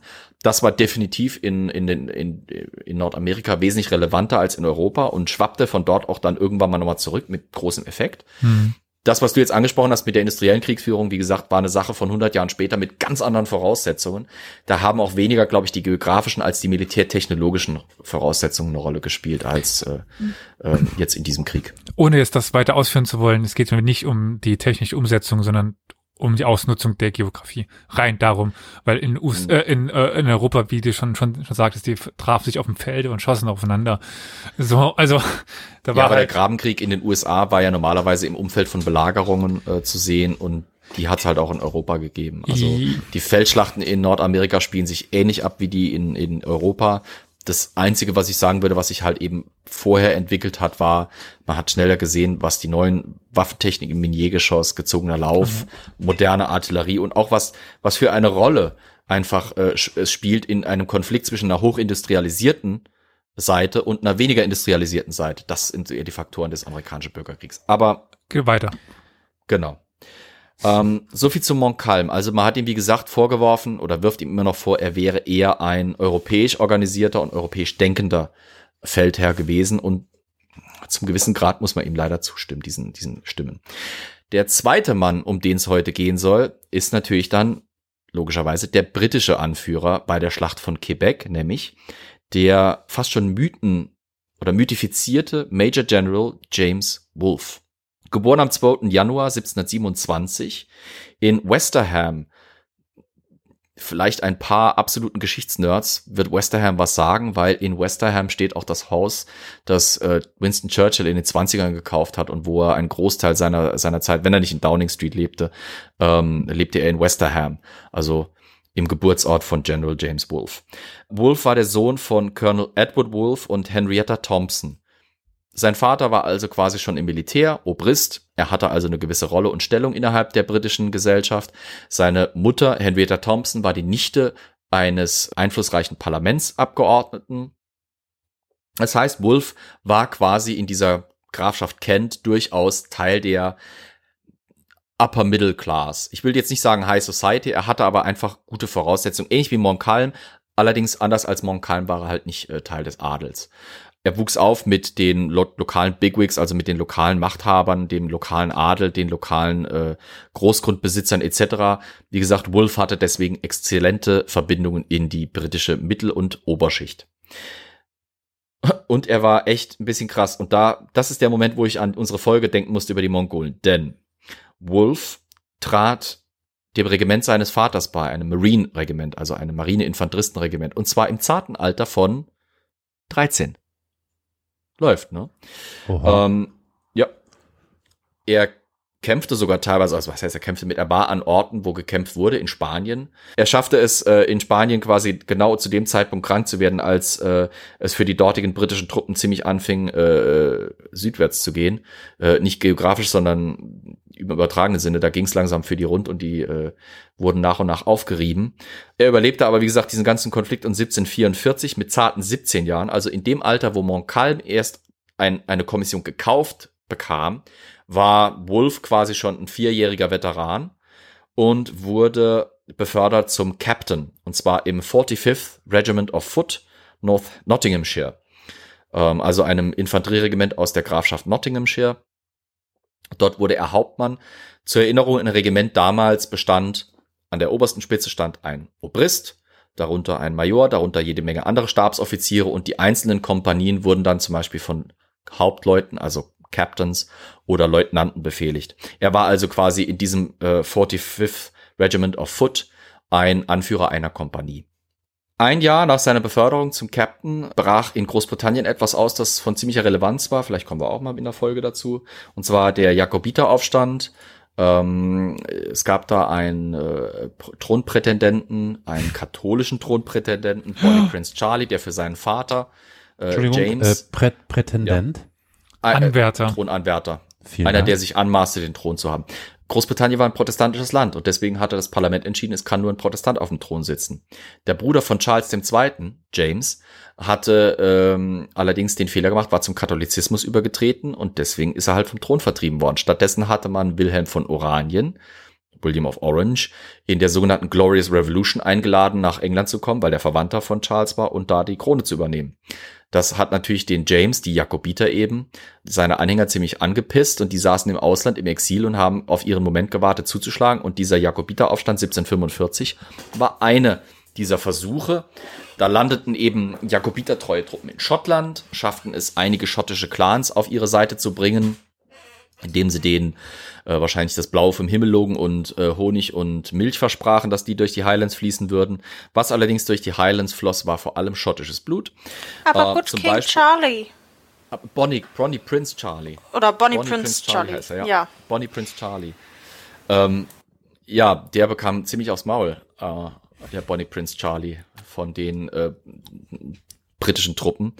Äh, angeführt unter anderem von General Haverley, dem Oberbefehlshaber, der in Falkirk saß und der bei Culloden die Truppen der Briten anführte und dessen Aide de Camp James Wolfe war. Ähm, dann war eine lange Zeit erstmal nicht mehr so viel los. Ich sag mal so viel. 1758 wurde äh, James Wolfe zum Brigadier General ernannt. Also er bekam eine Brigade. Das heißt, er bekam den Befehl über zwischen drei bis 5.000 Mann. Das hing von der Zeit und dem, dem Land und den Umständen ab und wurde mit anderen britischen Truppen nach Nordamerika entsandt, um dort eben im French and Indian War mitzumischen und die Franzosen von dort endlich zu vertreiben. Und endlich. Magst du kurz nochmal in die Richtung der Schlacht, um die es heute gehen soll? Mag ich was? Das Ganze ordnen. also, wir befinden uns im Siebenjährigen Krieg, der in Europa der Siebenjährige Krieg, in Nordamerika der French and Indian War heißt. In den Kolonien ist das Ganze durch die Interessensphären und die Reibereien zwischen den Interessensphären Frankreichs und Großbritanniens ausgelöst worden oder bedingt worden, ausgelöst als Einzelereignis kann man sagen, mitunter auch durch die äh, Beteiligung des jungen Colonel George Washington.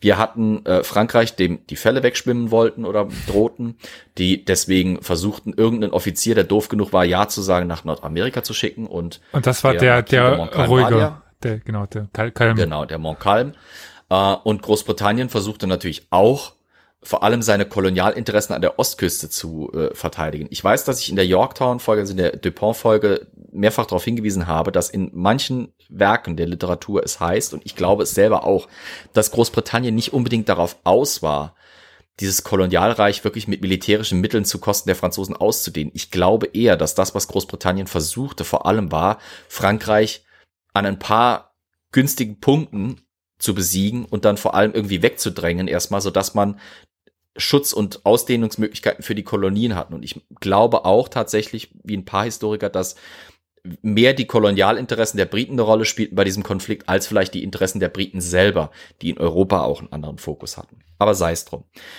Dann haben wir eben James Wolfe, Young Prodigy, der er ist, mit 13 in die Armee eingetreten, frisch befördert, kam er nun 1758, äh, 59 nach Amerika und das und sind wahrscheinlich die beiden. Da sind wir dann jetzt. Äh, Menschen, um die es geht. Richtig. Treffen sich zwei Männer, beide tot, Montcalm und Wolf. So viel kann schon mal gespoilert werden. Okay, jetzt habe ich es nochmal. Wolf kam nach Nordamerika und ähm, die Briten hatten ziemlich klar festgestellt, wenn wir die Franzosen besiegen wollen, müssen wir vor allem den St. Lorenz-Strom beherrschen.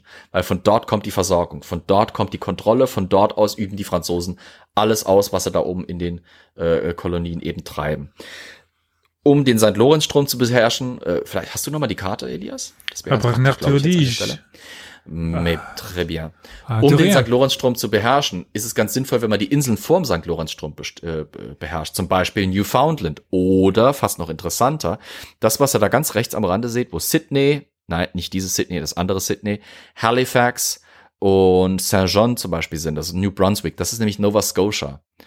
Ähm, diese Inseln waren relevant, weil dort eben interessante Hafen und äh, Buchten waren, wo äh, eine Flotte, die eben den St. Lorenzstrom und den Zugang zum St. Lorenzstrom beherrschen konnte und wollte, ankern konnten. Deswegen war eines der Ziele der Briten, jetzt kannst du die Karte wieder wegmachen, danke, das war's schon. Ähm, eines der Ziele der Briten war vor allem auf der sogenannten ähm, New Breton Island in Nova Scotia die Festung und das, äh, den Hafen Louisbourg oder Louisburg im Englischen teilweise, zu erobern. Und Wolfe und einige andere Generale wurden damit betraut. Das schafften sie auch. Ähm, Louisburg wurde erobert Und von dort aus ging es eigentlich fast Stande Pede weiter nach Quebec, beziehungsweise eben den St. Lorenz-Strom rauf, bis 59. Ah, hatte ich übrigens noch erwähnt, äh, weil wir schon so von so vielen Aide de Camps hatten, habe ich gerade gesehen, dass ich ganz übergangen habe.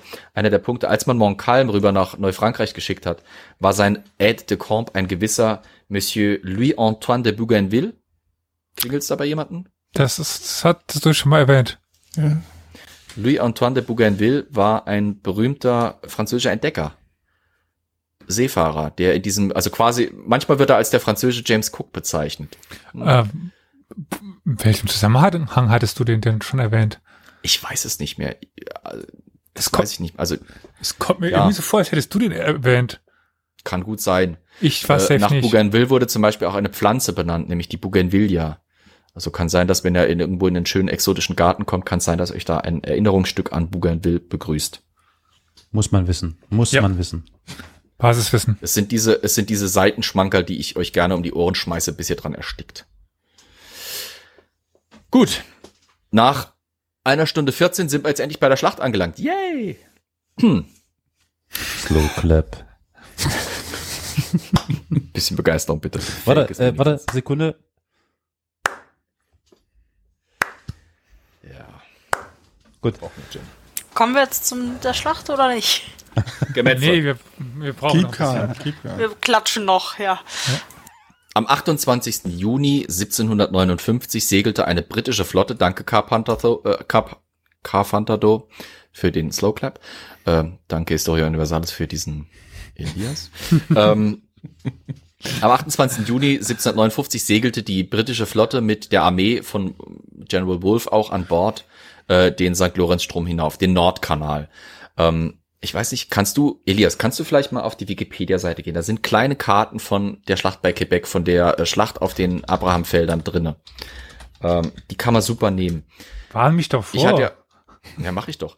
Ihr seht zwischen Olli und mir dieser Nord, dieses, dieses Stück Wasser, das ihr da seht, das ist der Nordkanal. Rechts von Olli das kleine Zipfelchen, das ihr da oben seht, äh, ist, nein, Olli, nicht erschreckt gucken, es geht nicht um dein Zipfelchen, sondern es geht um dieses Zipfelchen so. des St. Lorenzstroms. Das andere. Das ist der Südkanal. Das ist der Südkanal des St. Lorenzstroms. Also die Briten segelten diesen Nordkanal entlang. Mit etwas mehr als 50 Schiffen und kleineren Booten Meinst du äh, diese? und einigen tausend Mann an Bord. Welche? Ich sehe es gerade nicht. Nee, tatsächlich nicht. Das ist die zu grobe Karte.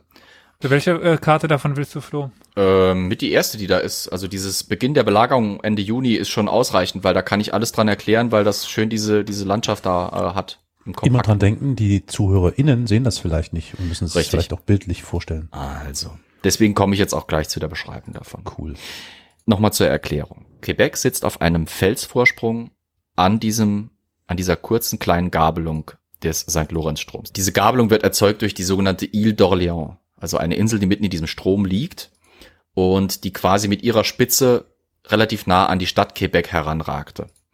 Die Briten segelten jetzt diesen Nordkanal entlang und setzten sich auf dieser Ile d'Orléans fest. Es kam zu einer Landung noch am 28 die von den Franzosen versucht wurde zu unterbinden. Die Franzosen hatten sogenannte Branderschiffe, da erinnere ich an die Armada-Folge, also Schiffe gefüllt mit allem, was brennen kann und was schießen kann und irgendwie explodieren kann, die dann auf die britische Flotte losgeschickt wurden. Das Dumme war, die Franzosen vor Ort hatten keine Erfahrung mit diesen Brandern, wussten nicht, wie das richtig läuft, hatten die Dinger zu früh angezündet und hatten die Mannschaften zu früh von den Schiffen runtergeholt, die waren zu langsam.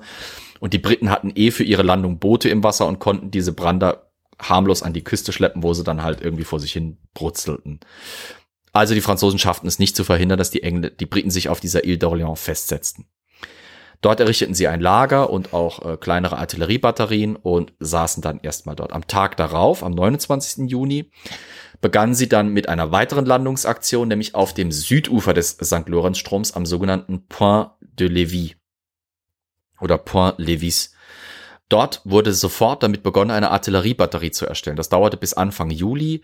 Das Praktische war halt einfach, da war man wirklich direkt gegenüber von Quebec, relativ hoch gelegen, sodass die Artillerie es einfach hatte, die Stadt Quebec mit ihrer, Bela mit ihrer Befestigung und auch die Häuser drinne zu beschießen. Während die Briten ihre Batterien auf dem Südufer, wo die Franzosen einfach nicht an sie rankamen, weil sie keine Möglichkeit hatten, den Fluss zu überqueren, ähm, äh, aufbauten und begannen Quebec zu bombardieren, überlegte Montcalm, was als nächstes kommen könnte. Und er kam zu dem Schluss, das einzige, was dort in der Gegend irgendwie eine sinnvolle Landung war, war gegenüber der Ile d'Orléans das Ufer um den kleinen Ort Beauport. Zwischen dem sogenannten Rivière de Saint-Charles, der im Südwesten lag, und dem Rivière Montmorency im Nordosten. Es war so ein Küstenabschnitt, der war, da gab es zwar auch eine Uferböschung, aber die war nur irgendwie fünf bis zehn Meter hoch und relativ leicht zu überwinden, aber auch leicht zu befestigen. Und klassisch ausgebildet und denkend wie Montcalm war, errichtete er dort Anfang Juli parallel zu den britischen Artilleriestellungen eben auf der Südufer seine eigenen Stellungen. Infanteriebefestigungen, Redouten, Yorktown-Folge und Artilleriestellungen. Er war der Meinung, das ist der logischste Ort, wo die Briten landen können rund um Quebec, das war eine Hochebene. Dieses Plateau mit den später relevanten Plains of Abraham, mit dieser Abraham-Ebene war ein Hochplateau mit steilen, teilweise 50 bis 60 Meter hohen Felsen. Da kommst du einfach nicht drauf. Deswegen machte es für ihn Sinn, wenn die Briten es versuchen, dann mit Sicherheit um Beauport und dort würde er sie zurückschlagen. Anfangs schien er auch tatsächlich in dieser Vermutung bestätigt zu werden, weil am 31. Juli 1759 versuchten die Briten tatsächlich unter massiver Artilleriedeckung ihrer Schiffe äh, bei Beauport eine Landung, die ging allerdings mächtig in die Hose. Äh, 450 britische Soldaten verloren ihr Leben, während die Franzosen gerade mal 60 Verluste hatten. Die Sache ging, wie gesagt, einfach mächtig in die Buchs. Ich sehe aber schon die Briten was. auch dort gar nicht mehr. Was denn? Was siehst du denn da? Auf der Karte, wenn man Ja. sich die äh, Hills anschaut, ist da so eine Lücke. Wo meinst du jetzt? Anse de Foudon. Ah, cleverer Taktiker. Da geht ein Fluss rein. Ein Fluss heißt, da kommt man auch dran. Richtig. Da komme ich gleich dazu. Die Briten waren also mit ihrem Angriff auf Beauport gescheitert. Quebec war immer noch sicher. Und Wolfe und seine äh, anderen Offiziere überlegten sich jetzt, wie kriegen wir Quebec klein. Und die einfachste Idee war natürlich jetzt erst einmal klassische Belagerung. Wir schneiden sie von aller Versorgung ab, die wir können dadurch, dass die britischen Schiffe eindeutig die, die Marineoberherrschaft über die äh, St. Lorenz äh, und eben diesen Abschnitt des St. Lorenz Flusses hatten, war klar, über den Fluss kommt erstmal nicht mehr viel. Jedenfalls vom Meer aus. Aber flussaufwärts, also nach Westen hin, das war eine andere Sache. Deswegen schickte Wolf ein Detachement von Schiffen und Soldaten, also eine Abordnung von Soldaten und Schiffen eben ab nach Westen, um dort französische Nachschubpunkte und mögliche Anlegestellen zu kontrollieren und zu zerstören oder zu besetzen. Gleichzeitig ordnete er auch an, dass entlang des St. Lorenz-Stroms in der Reichweite, der unmittelbaren Reichweite der äh, Stadt Quebec und der britischen Truppen eben auf der Ile d'Orléans, alle Siedlungen, Farmen, alles, was irgendwie auch nur einen Sack Korn nach Quebec transportieren oder liefern könnte, niedergebrannt wurde. Das sollte außerdem gleichzeitig auch die Franzosen natürlich A demoralisieren und B rauslocken. Es sollte sie provozieren. Er hatte die Hoffnung, dass Montcalm einen Fehler macht. Das war die eine Idee. Anfang September 1759 war es dann aber so weit, dass Wolf umdenken musste. So langsam wurde die Zeit knapp. Ab September wird es dort oben langsam kühl. Wir reden von Kanada. Der Herbst und Winter stand bevor. Stürme, die bedeuten, dass keine Versorgung von, vom Meer aus mehr kommen konnte, von Großbritannien oder von den Kolonien an der Ostküste aus. Keine sinnvolle jedenfalls. Es würde kalt werden, es würde schlecht von der Versorgungslage auch für die britischen Belagerungstruppen werden. Es musste eine Entscheidung her. Das wusste auch Montcalm, der deswegen und auch um seine paar wenigen Versorgungswege, die noch offen waren, offen zu halten, schickte er Bougainville mit knapp dreieinhalbtausend Mann westwärts an das sogenannte Cap Rouge. Das ist das, was man auch auf der Karte gerade sieht, dieser blaue Pfeil Bougainville, äh, Bougainville to Cap Rouge. Der wird später noch kurz relevant. Wolf setzte sich gegenüber anderen Offizieren der Briten durch, die sagten, okay Jungs, lass uns umdenken, lass uns unsere Truppen von der Ile d'Orléans nach Osten schicken und oberhalb von Quebec irgendwo auf dem Flussufer landen und dann sind wir ja wenigstens auf deren Seite und können von dort aus operieren. Wolf passte das nicht. Nein, Wolf war ein junger, wagemutiger, wirklich risikofreudiger Kommandeur und er fällte jetzt die Entscheidung, wir machen das, was Mokan nie denken würde. Und da kommt Elias ähm, clevere taktische Vorausahnung schon mal ins Spiel. Er wollte auf diese Hochebene vor Quebec. Er wollte auf dieselbe Höhe wie Quebec. Er wollte vor allem an eine Stelle, wo er Montcalm zum Handeln zwingen musste. Montcalm saß mit seinen Haupttruppen an dieser Befestigung am Nordufer des Nordkanals, eben bei Beauport. Also entschied Wolf sich am 12. September dafür, dass in einer Nacht- und Nebelaktion britische Truppen in kleineren Booten den Fluss sich hinauf bewegen sollten in Richtung des Anse du Foulon. Anse ist im Prinzip der Begriff für eine Bucht, für eine seichte Bucht, die ein Anlanden ermöglicht. Im Gegensatz zu der Steilküste und diesen steilen Klippen, die halt sonst diese Landschaft um Quebec prägten. Und da kam mir der Zufall ins Spiel, weil am Anse du Foulon war nur eine kleine französische Garnison aus Milizsoldaten, zwei, drei, vier Kanönchen noch aufgestellt und in der Nacht vom 12. erwarteten die einen französischen Nachschubkonvoi. Sodass als die Briten kamen und plötzlich von französischen Patrouillen oder französischen Grenz äh, also Posten dort eben erwischt wurden, ein britischer Offizier, der des Französischen sehr mächtig war, in einer ziemlich guten Konversation den Verdacht der Franzosen dort komplett befriedigen konnte. So nach dem Motto, wer geht da, oder wer kommt da? Äh, Baguette, seid ihr, der Franzö genau, seid ihr der französische Versorgungskonvoi, den wir erwarten? Äh, ja, natürlich, klar, das sind wir. So nach dem Motto so ein bisschen. Es schaffte also ein Vorauskommando von Wolf mit äh, einigen Dutzend, etwa bis 150 Mann, unterhalb der Franzosen zu landen, sich dort die Böschung hochzuklampen und hinter den Franzosen plötzlich aufzutauchen, sodass in den Morgenstunden des 13. September diese französische Garnison dort unten an diesem kleinen Punkt überrumpelt war und die Hauptstreitmacht Wolves mit mehreren tausend Mann, insgesamt fast äh, dreieinhalb müssten es gewesen sein, anlanden konnte. Und als der Morgen graute, graute es wahrscheinlich auch dem Marschall de, äh, dem, dem äh, Marquis de Montcalm, weil der nämlich merkte, oh fuck, diese Plains of Abraham, diese Hochebene vor Quebec, war sonst mit nichts gesichert und jetzt stehen da plötzlich keine Franzosen mehr, sondern Briten. Und Wolf war wahrscheinlich begeistert, weil er feststellte, oh geil, diese Hochebene vor Quebec ist völlig frei und ich kann machen, was ich will, weil ich habe hier nichts mehr, was mich hindert. Klasse. Und er provozierte jetzt also quasi die Schlacht. Er stellte sich auf und ähm, erwartete quasi und provozierte auch damit Montcalms Reaktion. Wie gesagt, Montcalm war oder ein Großteil von Montcalms Truppen war unten bei Beauport und er musste jetzt ganz schnell handeln. Es war klar, Wolf würde mit also Wolf hat es nicht nur geschafft, Soldaten anzulanden, das muss ich noch betonen. Er hat es auch geschafft, Artillerie anzulanden. Die hatten es geschafft, diesen steilen 50 Meter hohen Fels da nicht nur über 3000 Soldaten hochzubringen, sondern auch noch einige Kanonen. Das war eine Mordsleistung. Plus die Munition und alles drum und dran. Das war eine Mordsleistung. In der Nachtaktion. Absolut beispiellos.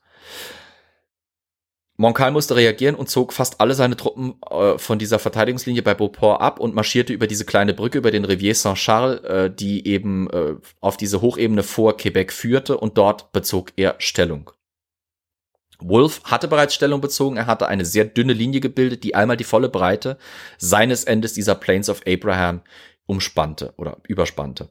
Dadurch, dass er eben so viel Distanz zu überwinden hatte und nicht unbedingt so viele Soldaten hatte, musste er ein paar Tricks ergreifen. A, er konnte nicht, wie es damals üblich war, seine Soldaten dreireihig aufstellen, also drei Soldaten hintereinander, sondern nur zwei Soldaten. Und B, er musste haushalten, weil es war klar, wenn die Franzosen kommen, werden die ihren Angriff möglichst fokussieren, um irgendwie die britische Linie zu durchbrechen. Das heißt, er musste kreativ werden. Er hatte einiges an Soldaten dabei, aber ich sag's direkt dazu auch wieder, ich verweise heute so oft auf die Yorktown bzw. Dupont-Folge.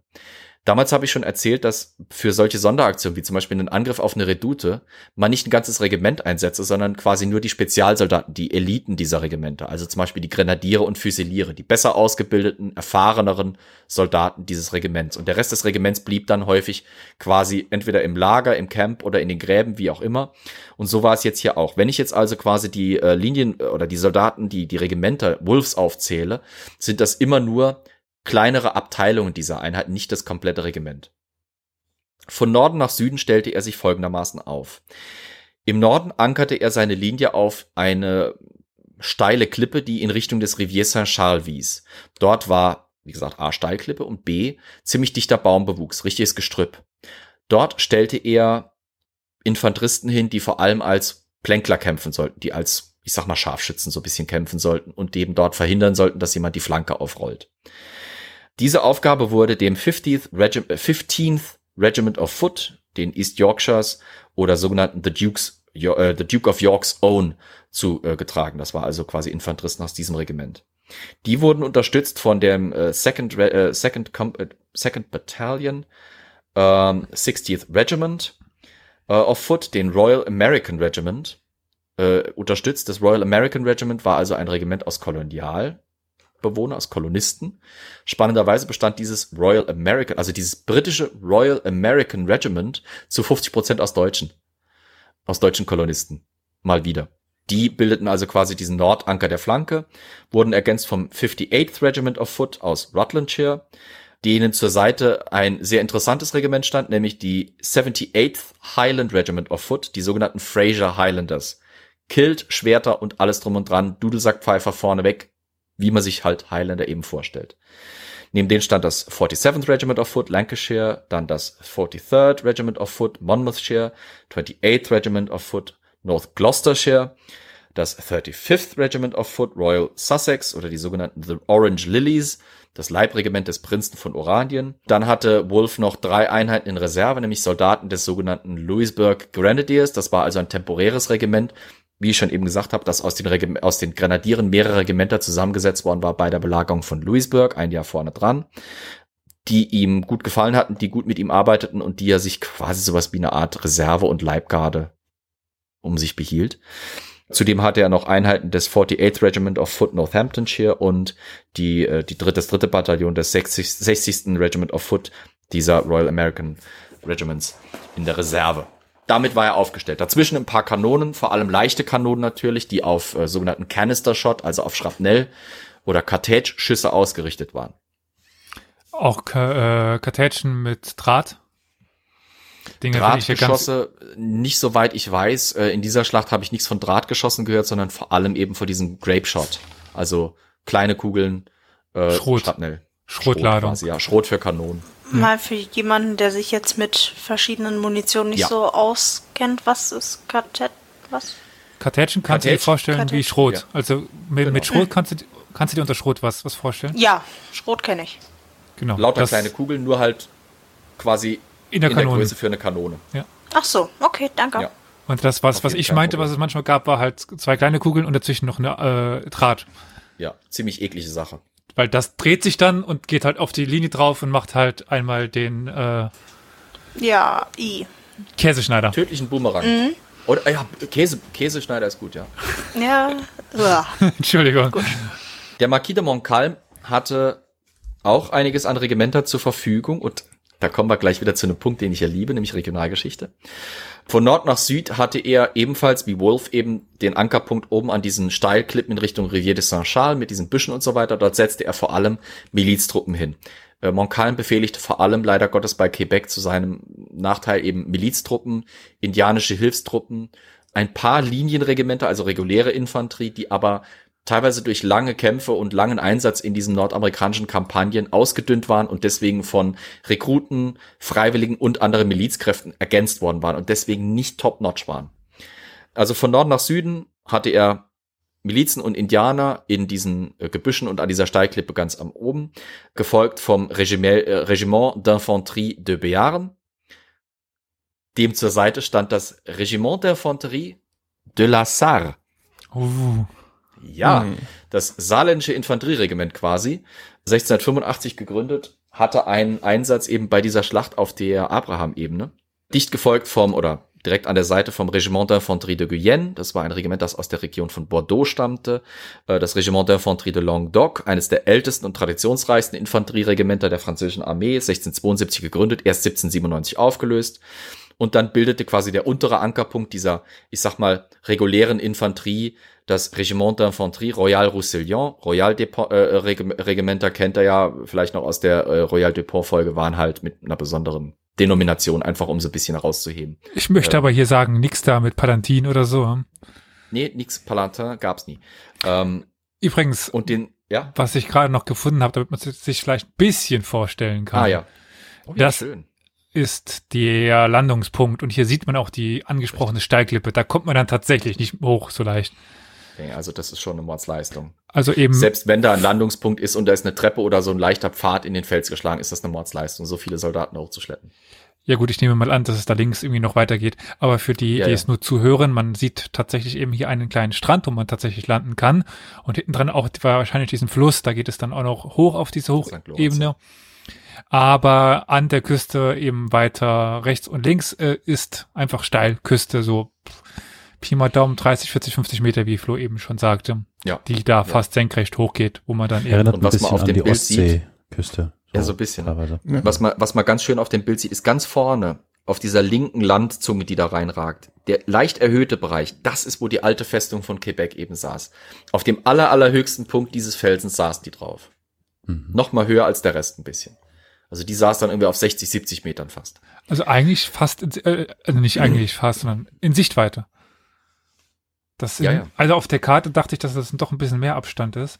Nee, aber das, das sind so 200, 300 Meter, wenn es hochkommt. Was meinst du jetzt? Abstand Distanz? von Festung zu dem Anse de Fouillon. Äh, nee, nee, nee, nee, nee, nee, das ist schon, das ist schon ein bisschen mehr. Das dürften schon irgendwie ein, zwei Kilometer oder sowas sein, aber äh, es ist trotzdem überschaubar. So, also wir haben jetzt die Aufstellung beider Seiten. Äh, am noch ganz kurz zur Vervollständigung. Die französische Linie hat natürlich unten an dieser Steilklippe zum St. Lorenzstrom sich auch noch verankert, ebenso wie Wolf das mit dem 35th Regiment of Foot gemacht hatte, waren es bei Montcalm dann eben Milizsoldaten.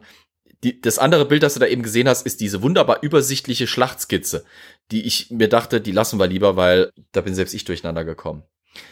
Die Franzosen begannen mit ihrer Artillerie auf die Engländer, zu, auf die Briten zu schießen. Wolf ließ seine Linie eben äh, erstmal Stellung halten, Montcalm rückte vor, weil er eben jetzt eine Entscheidung herbeiführen wollte. Warum machte er das nun? Einerseits, weil er unter Zugzwang. Die Moral der äh, Garnison von Quebec war durch das monatelange Bombardement durch die britischen Kanon äh, Kanonen auf der anderen Flussseite ziemlich angeschlagen. Großteil der, Seesa der flussseitigen Verteidigungsanlagen war ziemlich schwer mitgenommen. Viele Häuser waren zerstört, teilweise auch Kirchen und so weiter. Alles war irgendwie zerschossen in Quebec. Die Moral war ziemlich niedrig. So langsam wurde die Versorgungssituation unbequem, sagen wir es mal so. Aber vor allem war für Montcalm der große Anreiz. Ihm war genauso klar, wie es Wolf mit Sicherheit klar war und den ganzen besorgten Offizieren der Briten drumherum. Wolf war auf diesen Plains of Abraham abgeschnitten. Wenn Montcalm es schaffte oder schaffen würde, die Truppen von Wolf dort oben auf dieser Ebene zu schlagen, hätte er einen Großteil, eigentlich die hauptoperative Streitmacht der Briten vor Ort besiegt und die könnten nirgendswohin flüchten. Über den Fluss kriegt man die so schnell nicht. Die entkommen da einfach nicht. Wenn man es vielleicht sogar noch schafft, die vom Fluss wegzudrängen ins Hinterland, sind die auf gut Deutsch gesagt am Arsch. Und auf diesen also einerseits setzte Wolf natürlich darauf, weil er wusste, dass Montcalm reagieren würde darauf. Und Montcalm reagierte eben, weil er wusste, das ist eine seiner wenigen Chancen, die er eben hat, um diese unbequeme Rotröcke da wegzubekommen. Montcalm rückt vor, die Artillerie der Franzosen feuert, die Festungsartillerie von Quebec, solange die Franzosen noch nicht äh, in ihrem eigenen Schussfeld quasi sind. Und natürlich führen die Franzosen auch vorne in der Frontlinie einiges an kleineren Geschützen mit, die auch in Einsatz kommen. Wie gesagt, Wolf hält erstmal seine Stellung. Die britische Artillerie feuert zurück. Äh, man liefert sich ein kleines Artilleriegefecht. Die Franzosen kommen immer näher an die, Franzö an die, an die äh, britische Linie heran bis dann irgendwann die französische Artillerie aufhören muss zu schießen, weil sie drohen, ihre eigenen äh, Linie in den Rücken zu schießen. Schon während dem Vormarsch stellen die Franzosen ein großes Problem fest, das ich vorhin schon angerissen habe. Ein Großteil ihrer Einheiten sind Miliz. Nicht ausgebildet, nicht erprobt, überhaupt nicht für diesen Linearkampf, äh, den da eben der Montcalm führen möchte, ausgebildet oder ausgelegt. Und schon beim Vormarsch sind diese Regimenter plötzlich wie aus Kaugummi. Irgendjemand klickt wild herum. Wer ist denn das? Ja, ich messe Entfernung. Ach so. Ach so. 3,4 Kilometer. 3,4 Kilometer, okay, danke. Das Problem ist, dass die französischen Regimenter quasi wie ein Kaugummi beim Vormarsch sich verziehen, weil zum Teil bestehen die aus erfahrenen Soldaten, die es gewohnt sind zu marschieren, die kriegen das auch hin, aber die Milizionäre, die nachgeschobene, die Ersatzkräfte quasi, kriegen das nicht hin, kommen außer Tritt, die Einheiten sind nicht im Gleichmarsch, es, der Vormarsch ist wahrscheinlich purer Cringe für die britischen Offiziere, die das Ganze beobachten und wahrscheinlich auch für die französischen Offiziere, die das Ganze überwachen müssen. Montcalm selber, einer der wenigen Briten auf dem Schlachtfeld, galoppiert vor seine Truppen, um seine Truppen, zwischen seine Truppen rum und versucht die irgendwie zu motivieren, anzufeuern, Säbel schwingen. Das wird sowohl von den französischen als auch von den Briten geschildert, von den britischen und französischen Quellen gleichermaßen. Und so rücken die Franzosen halt irgendwie vor bis auf eine Distanz von etwa 150 Metern und da beginnen die Milizsoldaten genau das, was sie halt eben gewohnt sind. Sie beginnen quasi mit einem losen und ungeordneten äh, Gewehrfeuer auf die englischen Linien. Die sind halt darauf ausgelegt, auf größere Distanz äh, den Gegner anzugreifen, sodass der eben nicht sich wehren kann. Das Problem ist, das funktioniert in dieser Situation einfach nicht. Dieses Feuer bleibt weitestgehend effektlos. Die Briten ignorieren das quasi einfach, reagieren noch nicht mehr. Die bleiben vor Ort und Stelle, rühren sich eigentlich keinen Millimeter. Montcalm kriegt es hin, dass er seine Truppen wieder auf Linie bringt, im wahrsten Sinne des Wortes, und dass die aufhören zu ballern und weiter geordnet vorrücken. Und die kommen immer näher an die Briten und immer näher an die Briten und die Briten schießen immer noch nicht. Linearkriegsführung damals hat halt das Problem, meistens ist derjenige, der zuerst schießt und zu früh schießt, der Gearschte. Hm. Weil wenn ich zu früh schieße, in der Zeit, in der ich nachlade, kann der Gegner die Distanz überbrücken, kann sich in eine bessere Position bringen, wo er effektiver schießen kann und kann mir schwere Verluste beifügen.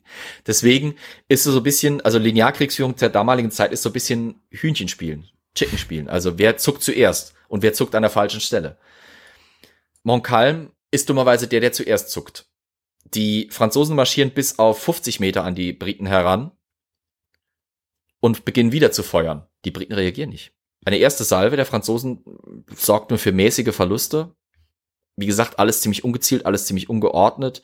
Nicht dieser gezielte und einheitliche Schlag, der da stattfindet, sondern äh, die Milizen ballern irgendwie so ein bisschen zeitverzögert, die Liniensoldaten feuern, teilweise die Linienregimenter, weil sie halt eben halb-halb sind. Die eine Hälfte feuert gleichmäßig, die andere Hälfte irgendwie so, ah, scheiße, wir haben vergessen zu schießen und schießen dann halt nach.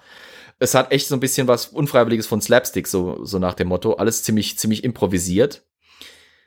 Und jetzt hatte ich vorhin gesagt, Wolf musste ja improvisieren ähm, ebenfalls improvisieren, so wie die Franzosen, nur effektiver. Er hatte seine Linie sehr dünn gestaffelt. Äh, Hinweis auf die Balaklava-Folge Thin Red Line. In dem Falle auch wieder eine wirklich dünne, zwei Soldaten tiefe Linie, die sich da aufgestellt hat. Aber weil er weiß, dass er im Nachteil gegenüber den Franzosen ist, was Feuerkraft und so weiter angeht, auch Mannstärke auf dem Schlachtfeld, hat er zwei Befehle erlassen. Erstens, alle Soldaten laden doppelte Pulverladung und zwei Kugeln in den Lauf ihrer Musketen. Zweiter Befehl. Die Mitte der Linie, also der, das Zentrum seiner Linie, feuert nicht ohne seinen strikten Befehl. Und dieser Befehl ist eigentlich erst auf eine Distanz von unter 30 Metern zu schießen. Die Flanken dürfen schon ein bisschen Harassing-Feuer, wie man es nennt, also so, so ein Störfeuer quasi leisten. Aber das Zentrum der britischen Linie hält das Feuer. Selbst nachdem die Franzosen, nachdem sie, die, die Franzosen marschieren, wie gesagt, auf 50 Meter ran und machen erstmal nichts. Minutenlang stehen sich da zwei Linien gegenüber, so nach dem Motto, come at me, bro. Und keiner, keiner, keiner macht was. Für Minuten. Bis dann eben Montcalm den Befehl gibt, eine erste Salve zu feuern. Briten reagieren nicht. Die zweite Salve wird gefeuert. Briten reagieren immer noch nicht. Und dann rücken die Franzosen zum Teil noch mal ein Stückchen weit vor. Die Quellen sind ein bisschen undeutlich. Einige sagen, die äh, Franzosen werden noch mal ein paar Meter vorgerückt beim Nachladen. Die anderen sagen, jetzt rücken die Briten vor. Die marschieren an die Franzosen heran, wie gesagt, bis auf eine Distanz von unter 30 Metern, 27 Meter, äh, sagen manche Quellen, und feuern eine Salve ab. Doppelte Pulverladung, zwei Kugeln pro Lauf. Das heißt, diese dünne Linie reißt schwerste Lücken in die französischen Linien hinein. Dutzende fallen auf einen Schlag. Dutzende Franzosen. Auf einen Schlag fallen. Zwei Kugeln habe ich noch nie äh, mitbekommen. Also interessant. Kommt dann zum Tragen diese Ungenauigkeit der äh, Gewehre, Auch, ja. dass die eben dann nicht quasi zwei Kugeln auf denselben Punkt schießen, sondern eine rechts, eine links. So richtig. Art Minischrot. Richtig, ja. Okay. Absolut. Oder die Durchschlagskraft. Die erste Kugel schlägt irgendwo ein und die zweite Kugel äh, direkt hinterher und teilweise ist die Wucht von so einem Feuer dann auch, also gerade auf diese Distanz ist die Durchschlagskraft durchaus groß genug, dass eine Kugel einen Menschen durchschlägt und den Menschen hinten dran immer noch verletzt. Schwer verletzt zum Teil sogar. Hm. Plus diese Bleikugeln haben diese Angewohnheit, die sind sehr langsam und sehr weich. Die verformen sich wunderbar, wenn sie auf ein Hindernis treffen, zum Beispiel auf einen menschlichen Knochen. Und die reißen regelrechte Stücke aus diesen Knochen raus. Und es kommt dann tatsächlich bei vielen Schlachten zu Verletzungen, nicht weil die Leute von Kugeln getroffen werden, sondern von Knochentrümmern der Leute vor ihnen, die getroffen wurden. Das kommt vor. Also das muss man alles bedenken. Durch die doppelte Pulverladung, doppelte Kugeln ist die Vernichtungskraft nach vorne dieser, dieser ersten englischen Salve immens. Und bevor die Franzosen sich irgendwie geordnet haben, bevor sie ihre dritte Salve abfeuern können, haben es die Briten geschafft, eine zweite Salve zu laden, diesmal mit einfacher Pulver- und Kugelladung, und diese Salve, die abgefeuert wird, bricht die Franzosen. Einige der regulären Soldaten, der erfahrenen Soldaten, die überlebt haben, halten noch ein bisschen stand, schaffen es unter Anleitung von Montcalm und anderen Offizieren, sich zu organisieren und einen halbwegs organisierten Rückzug in Richtung Quebec und der Brücke über den Rivière de Saint-Charles zu organisieren. Ein Großteil der Miliztruppen vor allem und der, äh, der Ersatztruppen quasi flüchtet einfach blindlings. Die hauen einfach ab und die Briten gehen sofort in den Sturmangriff über. Allen voran das bereits angesprochene äh, 74th, se nee, 78th Highland Regiment of Foot, die Fraser Highlanders, die ihre Gewehre zur Seite schmeißen und mit wehenden Kills ihre Schwerter zücken und den Franzosen hinterherrennen. Da, da weht wohl doch was, was anderes. Da wehte einiges. Das wäre also, das ist mit Sicherheit so ein, äh, äh so ein Schuh des Manito-Moment mit diesem Titscher-Geräusch. Ähm, auf jeden Fall stürmen die den Franzosen hinterher den Hügel hinauf, bis sie kurz vor den Stadtmauern von Quebec, also fast auf der Höhe, wo diese Brücke über den Rivière de Saint-Charles geht, von Flankenfeuer von eben äh, äh, Plänklern, Indianerplänklern und Miliztruppen der Franzosen zurückgedrängt werden. Das äh, 78th Regiment of äh, Foot, Highland Regiment of Foot, hat auch die schwersten Verluste auf britischer Seite ähm, erlitten an dem Tag. Die Briten rücken nach, die Franzosen rücken über den Rivière de Saint-Charles ab und in der Folge wird dann auch Quebec erobert. Die Garnison dort hält noch ein paar Tage stand, äh, bevor britisches Bombardement und einfach die Gesamtlage äh, die Garnison dazu bringt, sich zu ergeben. Aber die leben noch beide.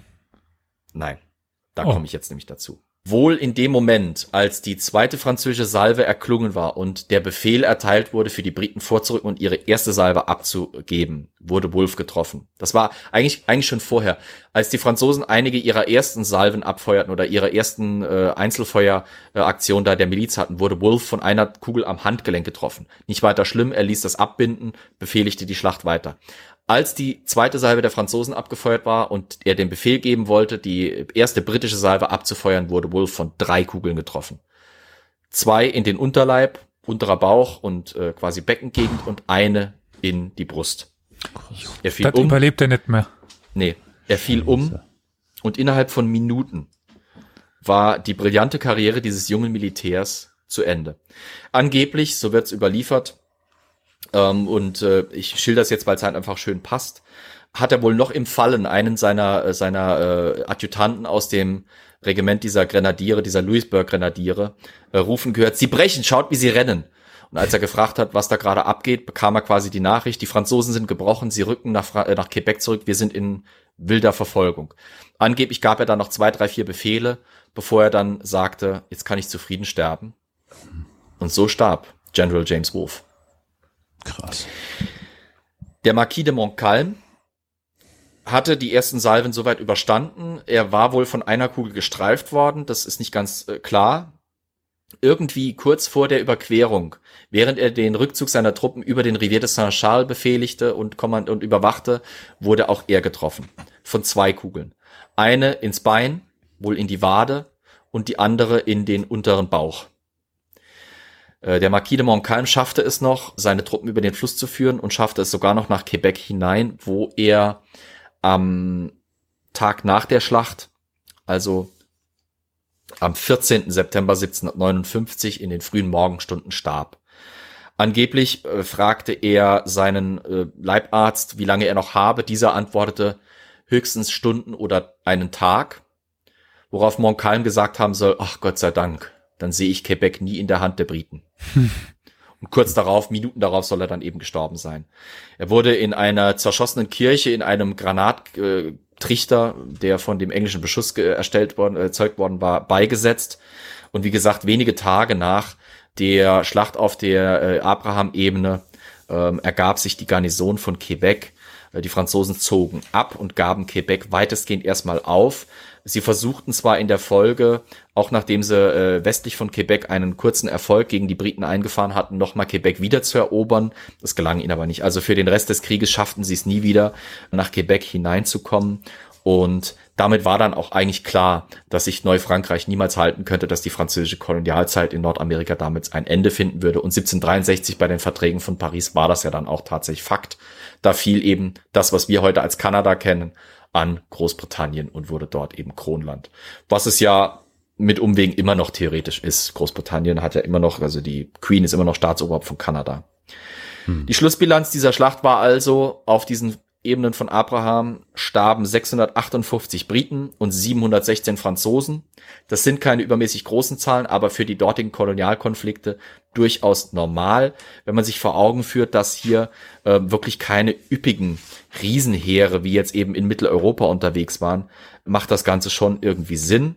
Und äh, wenn ich jetzt irgendwann noch mal meine Zahlen finden würde, die ich mir auf meine fliegenden Zettel geschrieben habe, könnte ich euch sogar sagen, mit wie viel die in die Schlacht gegangen waren. Aber natürlich Profi, wie ich bin, gelingt mir es gerade nicht so. Ah, da habe ich ja. Die Briten hatten insgesamt auf diesen Ebenen von Abraham 4400 Soldaten, reguläre und eben koloniale äh, Ranger-Truppen. Das sind dann diese Royal American äh, Truppen und die Franzosen hatten 3400 Soldaten, also ein bisschen weniger.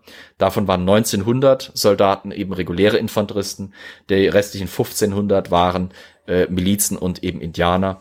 Wie gesagt, wenn man das sich vor Augen führt, sind diese Zahlen von über 700 Toten schon mal nochmal eine andere Hausnummer, fast ein Drittel, also ein bisschen weniger als ein Drittel der Soldaten plus der Oberbefehlshaber. Und das war auch mit der Todesstoß für Neufrankreich. Ein Großteil der Kolonialtruppen war geschlagen. Der wichtigste Anlaufhafen, kann man sagen, eben der St. Lorenzstrom, die Kontrolle über den St. Lorenzstrom war, war weg. Plus der militärische Oberbefehlshaber war tot. Finito incantatem. Und wahrscheinlich Damit auch nicht mehr so schnell zu ersetzen, weil nee. Sturm, Winter, aus, aus Frankreich kommt da so schnell keiner rüber. Sturm, Winter und in Europa lief es auch nicht unbedingt immer perfekt. Deswegen plus, das hat man am Anfang gesagt mit Weltkrieg. Nicht nur in Europa und in Nordamerika wurde gekämpft. Frankreich kämpfte übrigens auch in Indien. Die hatten dort nämlich auch Kolonialbesitz und haben sich dort auch noch mit den Briten gekabbelt. Schamlose Untertreibung. ähm, das heißt, Frankreich hatte quasi an drei Kriegsschauplätzen zu kämpfen und das schaffte es einfach nicht mehr. Das schaffte es schlicht und ergreifend nicht mehr. Und deswegen war dann auch dieses Kolonialreich in Nordamerika passé. Also, hm. damit wäre ich dann langsam am Ende nach ah, fast zwei Stunden, haben wir ja wieder mal schön hingekriegt zeitlich. Ähm, wie ich schon angekündigt habe, treffen sich zwei Männer, beide tot. In dieser, Be in dieser Schlacht fielen beide Oberkommandeure beider Seiten. Ähm, ich könnte jetzt noch kurz äh, darauf eingehen, dass äh, kurz nachdem Wolf gestorben war, plötzlich hinter den britischen Linien dieser Monsieur de Bougainville auftauchte mit seinen Truppen, die halt ein paar Tage vorher äh, nach Westen geschickt worden waren, sodass dann eben der Second in Command der Briten schnell eine Defensive organisieren musste, die aber erfolgreich war. Aber sei es drum, Parforce-Ritt beendet.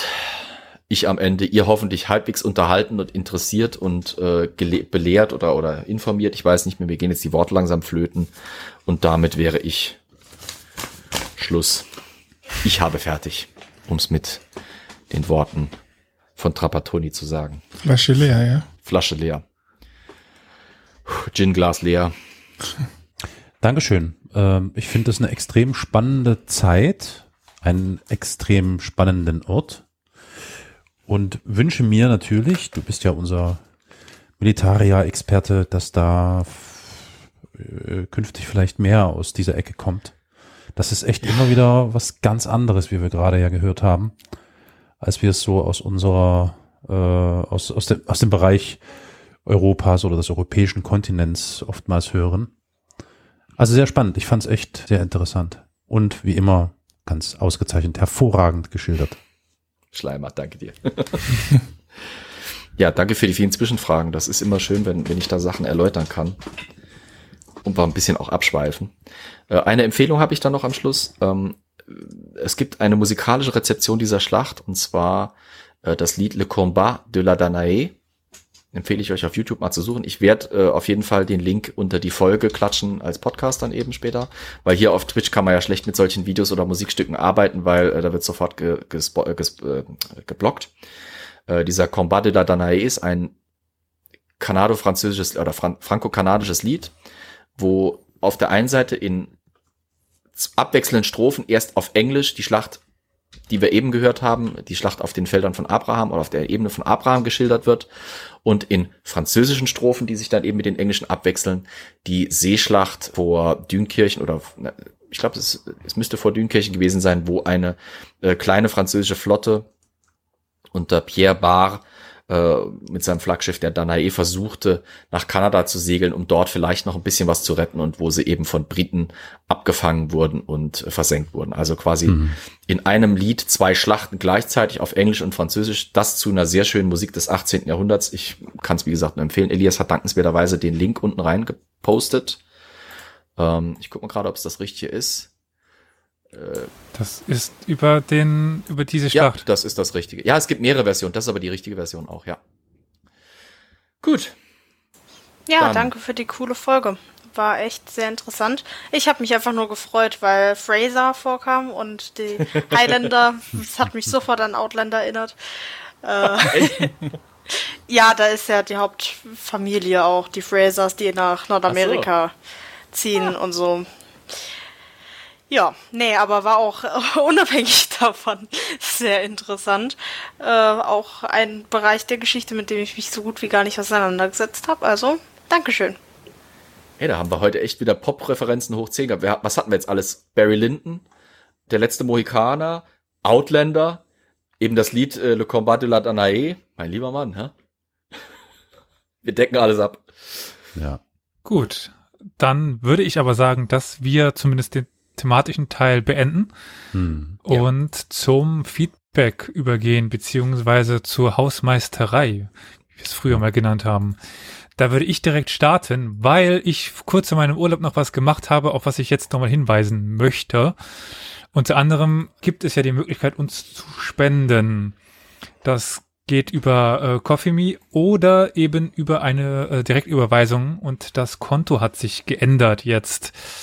Dementsprechend, äh, wenn ihr das machen wollt oder oder macht schon, äh, wie es ja der eine oder die andere machen, dann äh, bitte gucken, vielleicht aktualisieren. Das hilft uns sehr, dass wir eben da auch ein bisschen was rein investieren können und nicht nur drauflegen, weil wir jetzt im, wir sind im vierten Jahr, haben wir dem letzt rausgefunden, oder?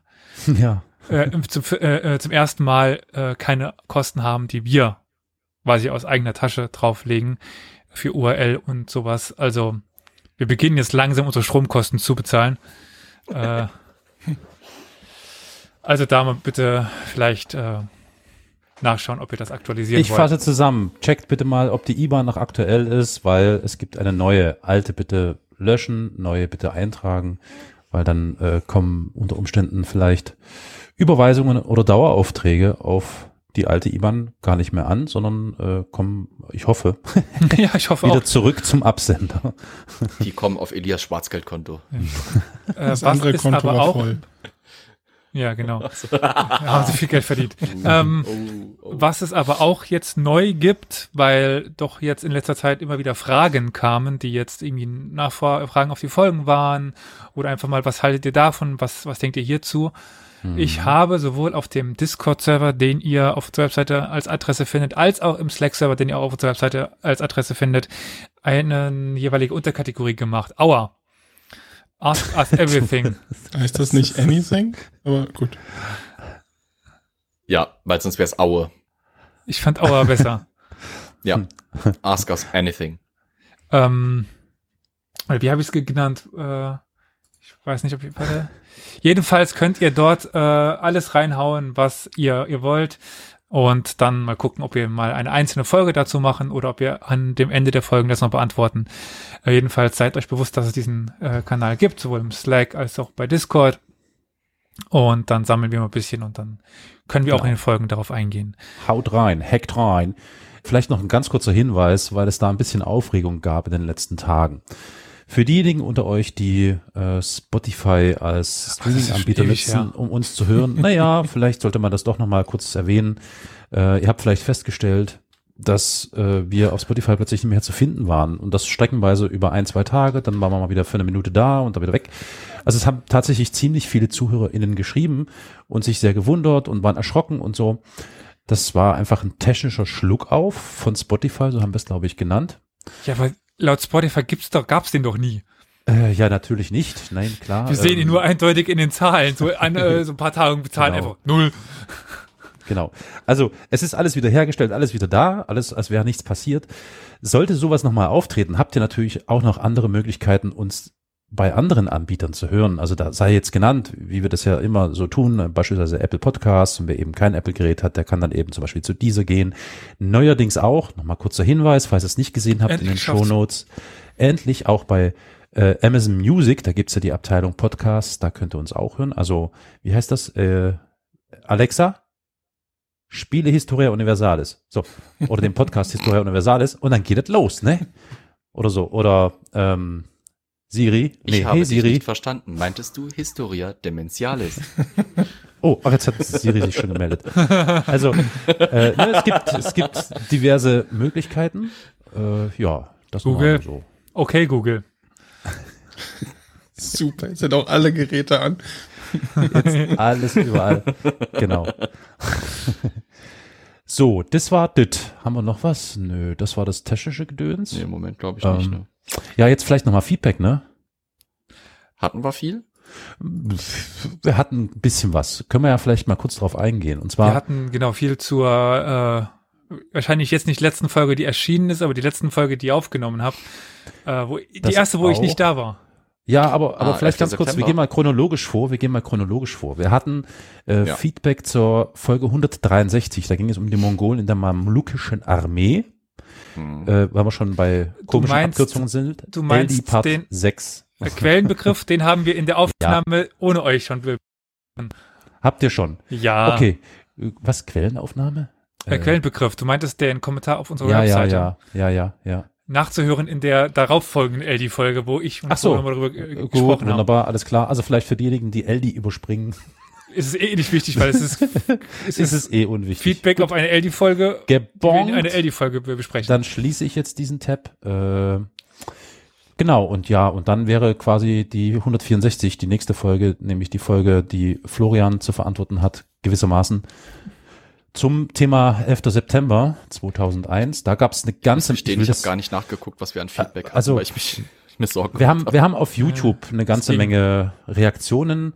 Äh, Mhm. Die will ich euch jetzt ersparen. Also wenn ihr mal irgendwie im Internet unterwegs seid, dann guckt mal auf YouTube bei dem äh, Channel äh, youtube.com slash Historia Universalis und da findet ihr dann die ganzen Kommentare. ist ganz interessant, wie äh, Hörer und Hörerinnen vielleicht auch äh, berichten, was sie an jenem Tag getan haben, wie sich das anfühlte, was da geschah und so weiter. Also ich fand es wirklich sehr, sehr spannend. Danke dafür übrigens. Dann würde ich sagen, haben wir eigentlich eh schon unsere Ja. wichtigsten Kanäle genannt. Ähm, Vielleicht nochmal, weil es relativ neu ist, dann auch unseren, wir werden ja jetzt jung, äh, Instagram-Account. Ach ja, ja, oh ja, wichtig. Den sollte man wirklich immer noch ein bisschen hervorheben, ne? Ja, weil er neu ist. Genau, ja. Noch richtig. ziemlich wenig Abonnenten, Historia also da geht noch was. Da geht noch was, ja. Ja, genau. Also drückt die, den Follow-Button, drückt, ach, wie schon gesagt, drückt einfach, was ihr wollt und so oft wie es geht. Und, also einmal macht vielleicht mehr Sinn als zweimal. Ähm, weil dann drückt ja, ja oder dreimal. Also Oder ungerade Zahlen dreimal sind immer oder gut. fünfmal. Ja. Ja, Genau. außer eins. Nee, eins ist auch gut. Verdammt, ich bin schlecht. Alles ist eins, außer null. Alles ist eins, ja, wir sind alle eins. Gut. Und äh, wenn ihr nicht uns Geld überweisen wollt, keinen äh, Kaffee uns spendieren wollt, aber uns doch irgendwie unterstützen wollt, wie gesagt, ab jetzt auch bei äh, Twitch und kann man uns abonnieren, eben mit dem Prime-Account. Äh, wenn man den verknüpft, dann ist es sogar für euch kostenlos, für uns nicht. Also wir bekommen dafür Geld von Amazon. Äh, dementsprechend, wenn ihr das machen wollt, freuen wir uns darüber. Das haben auch schon ein paar Leute gemacht. Und darüber freuen wir uns sehr, wie gesagt. Nur, dass das nochmal, ich denke, wir schneiden es wahrscheinlich auch an den Anfang, aber das äh, ist sehr schön so als ähm, der, der schnöde Mammon ist halt immer noch eine gute Motivation, wenn man sich keine Gedanken drüber machen muss, äh, dass man jetzt eben die Zeit nicht mit der Arbeit verbringt, sondern mit Podcast, was ja dann doch Ja. eben. Und für diejenigen, die sich tatsächlich nicht leisten können oder wollen, das ist auch gar nicht weiter schlimm. Das Nein, nehmen wir auch nicht krumm. Da hätten wir aber dann die Bitte an euch, wie gehabt, ähm, das kostet kein Geld, aber ein bisschen Zeit. Schreibt gerne eine Rezension ähm, bei irgendeiner Plattform eurer Wahl, wo das irgendwie möglich ist. Schreibt, was ihr vielleicht gut findet, schlecht findet, whatever. Das ist immer eine ganz feine Sache. Da freuen wir uns immer auch sehr darüber.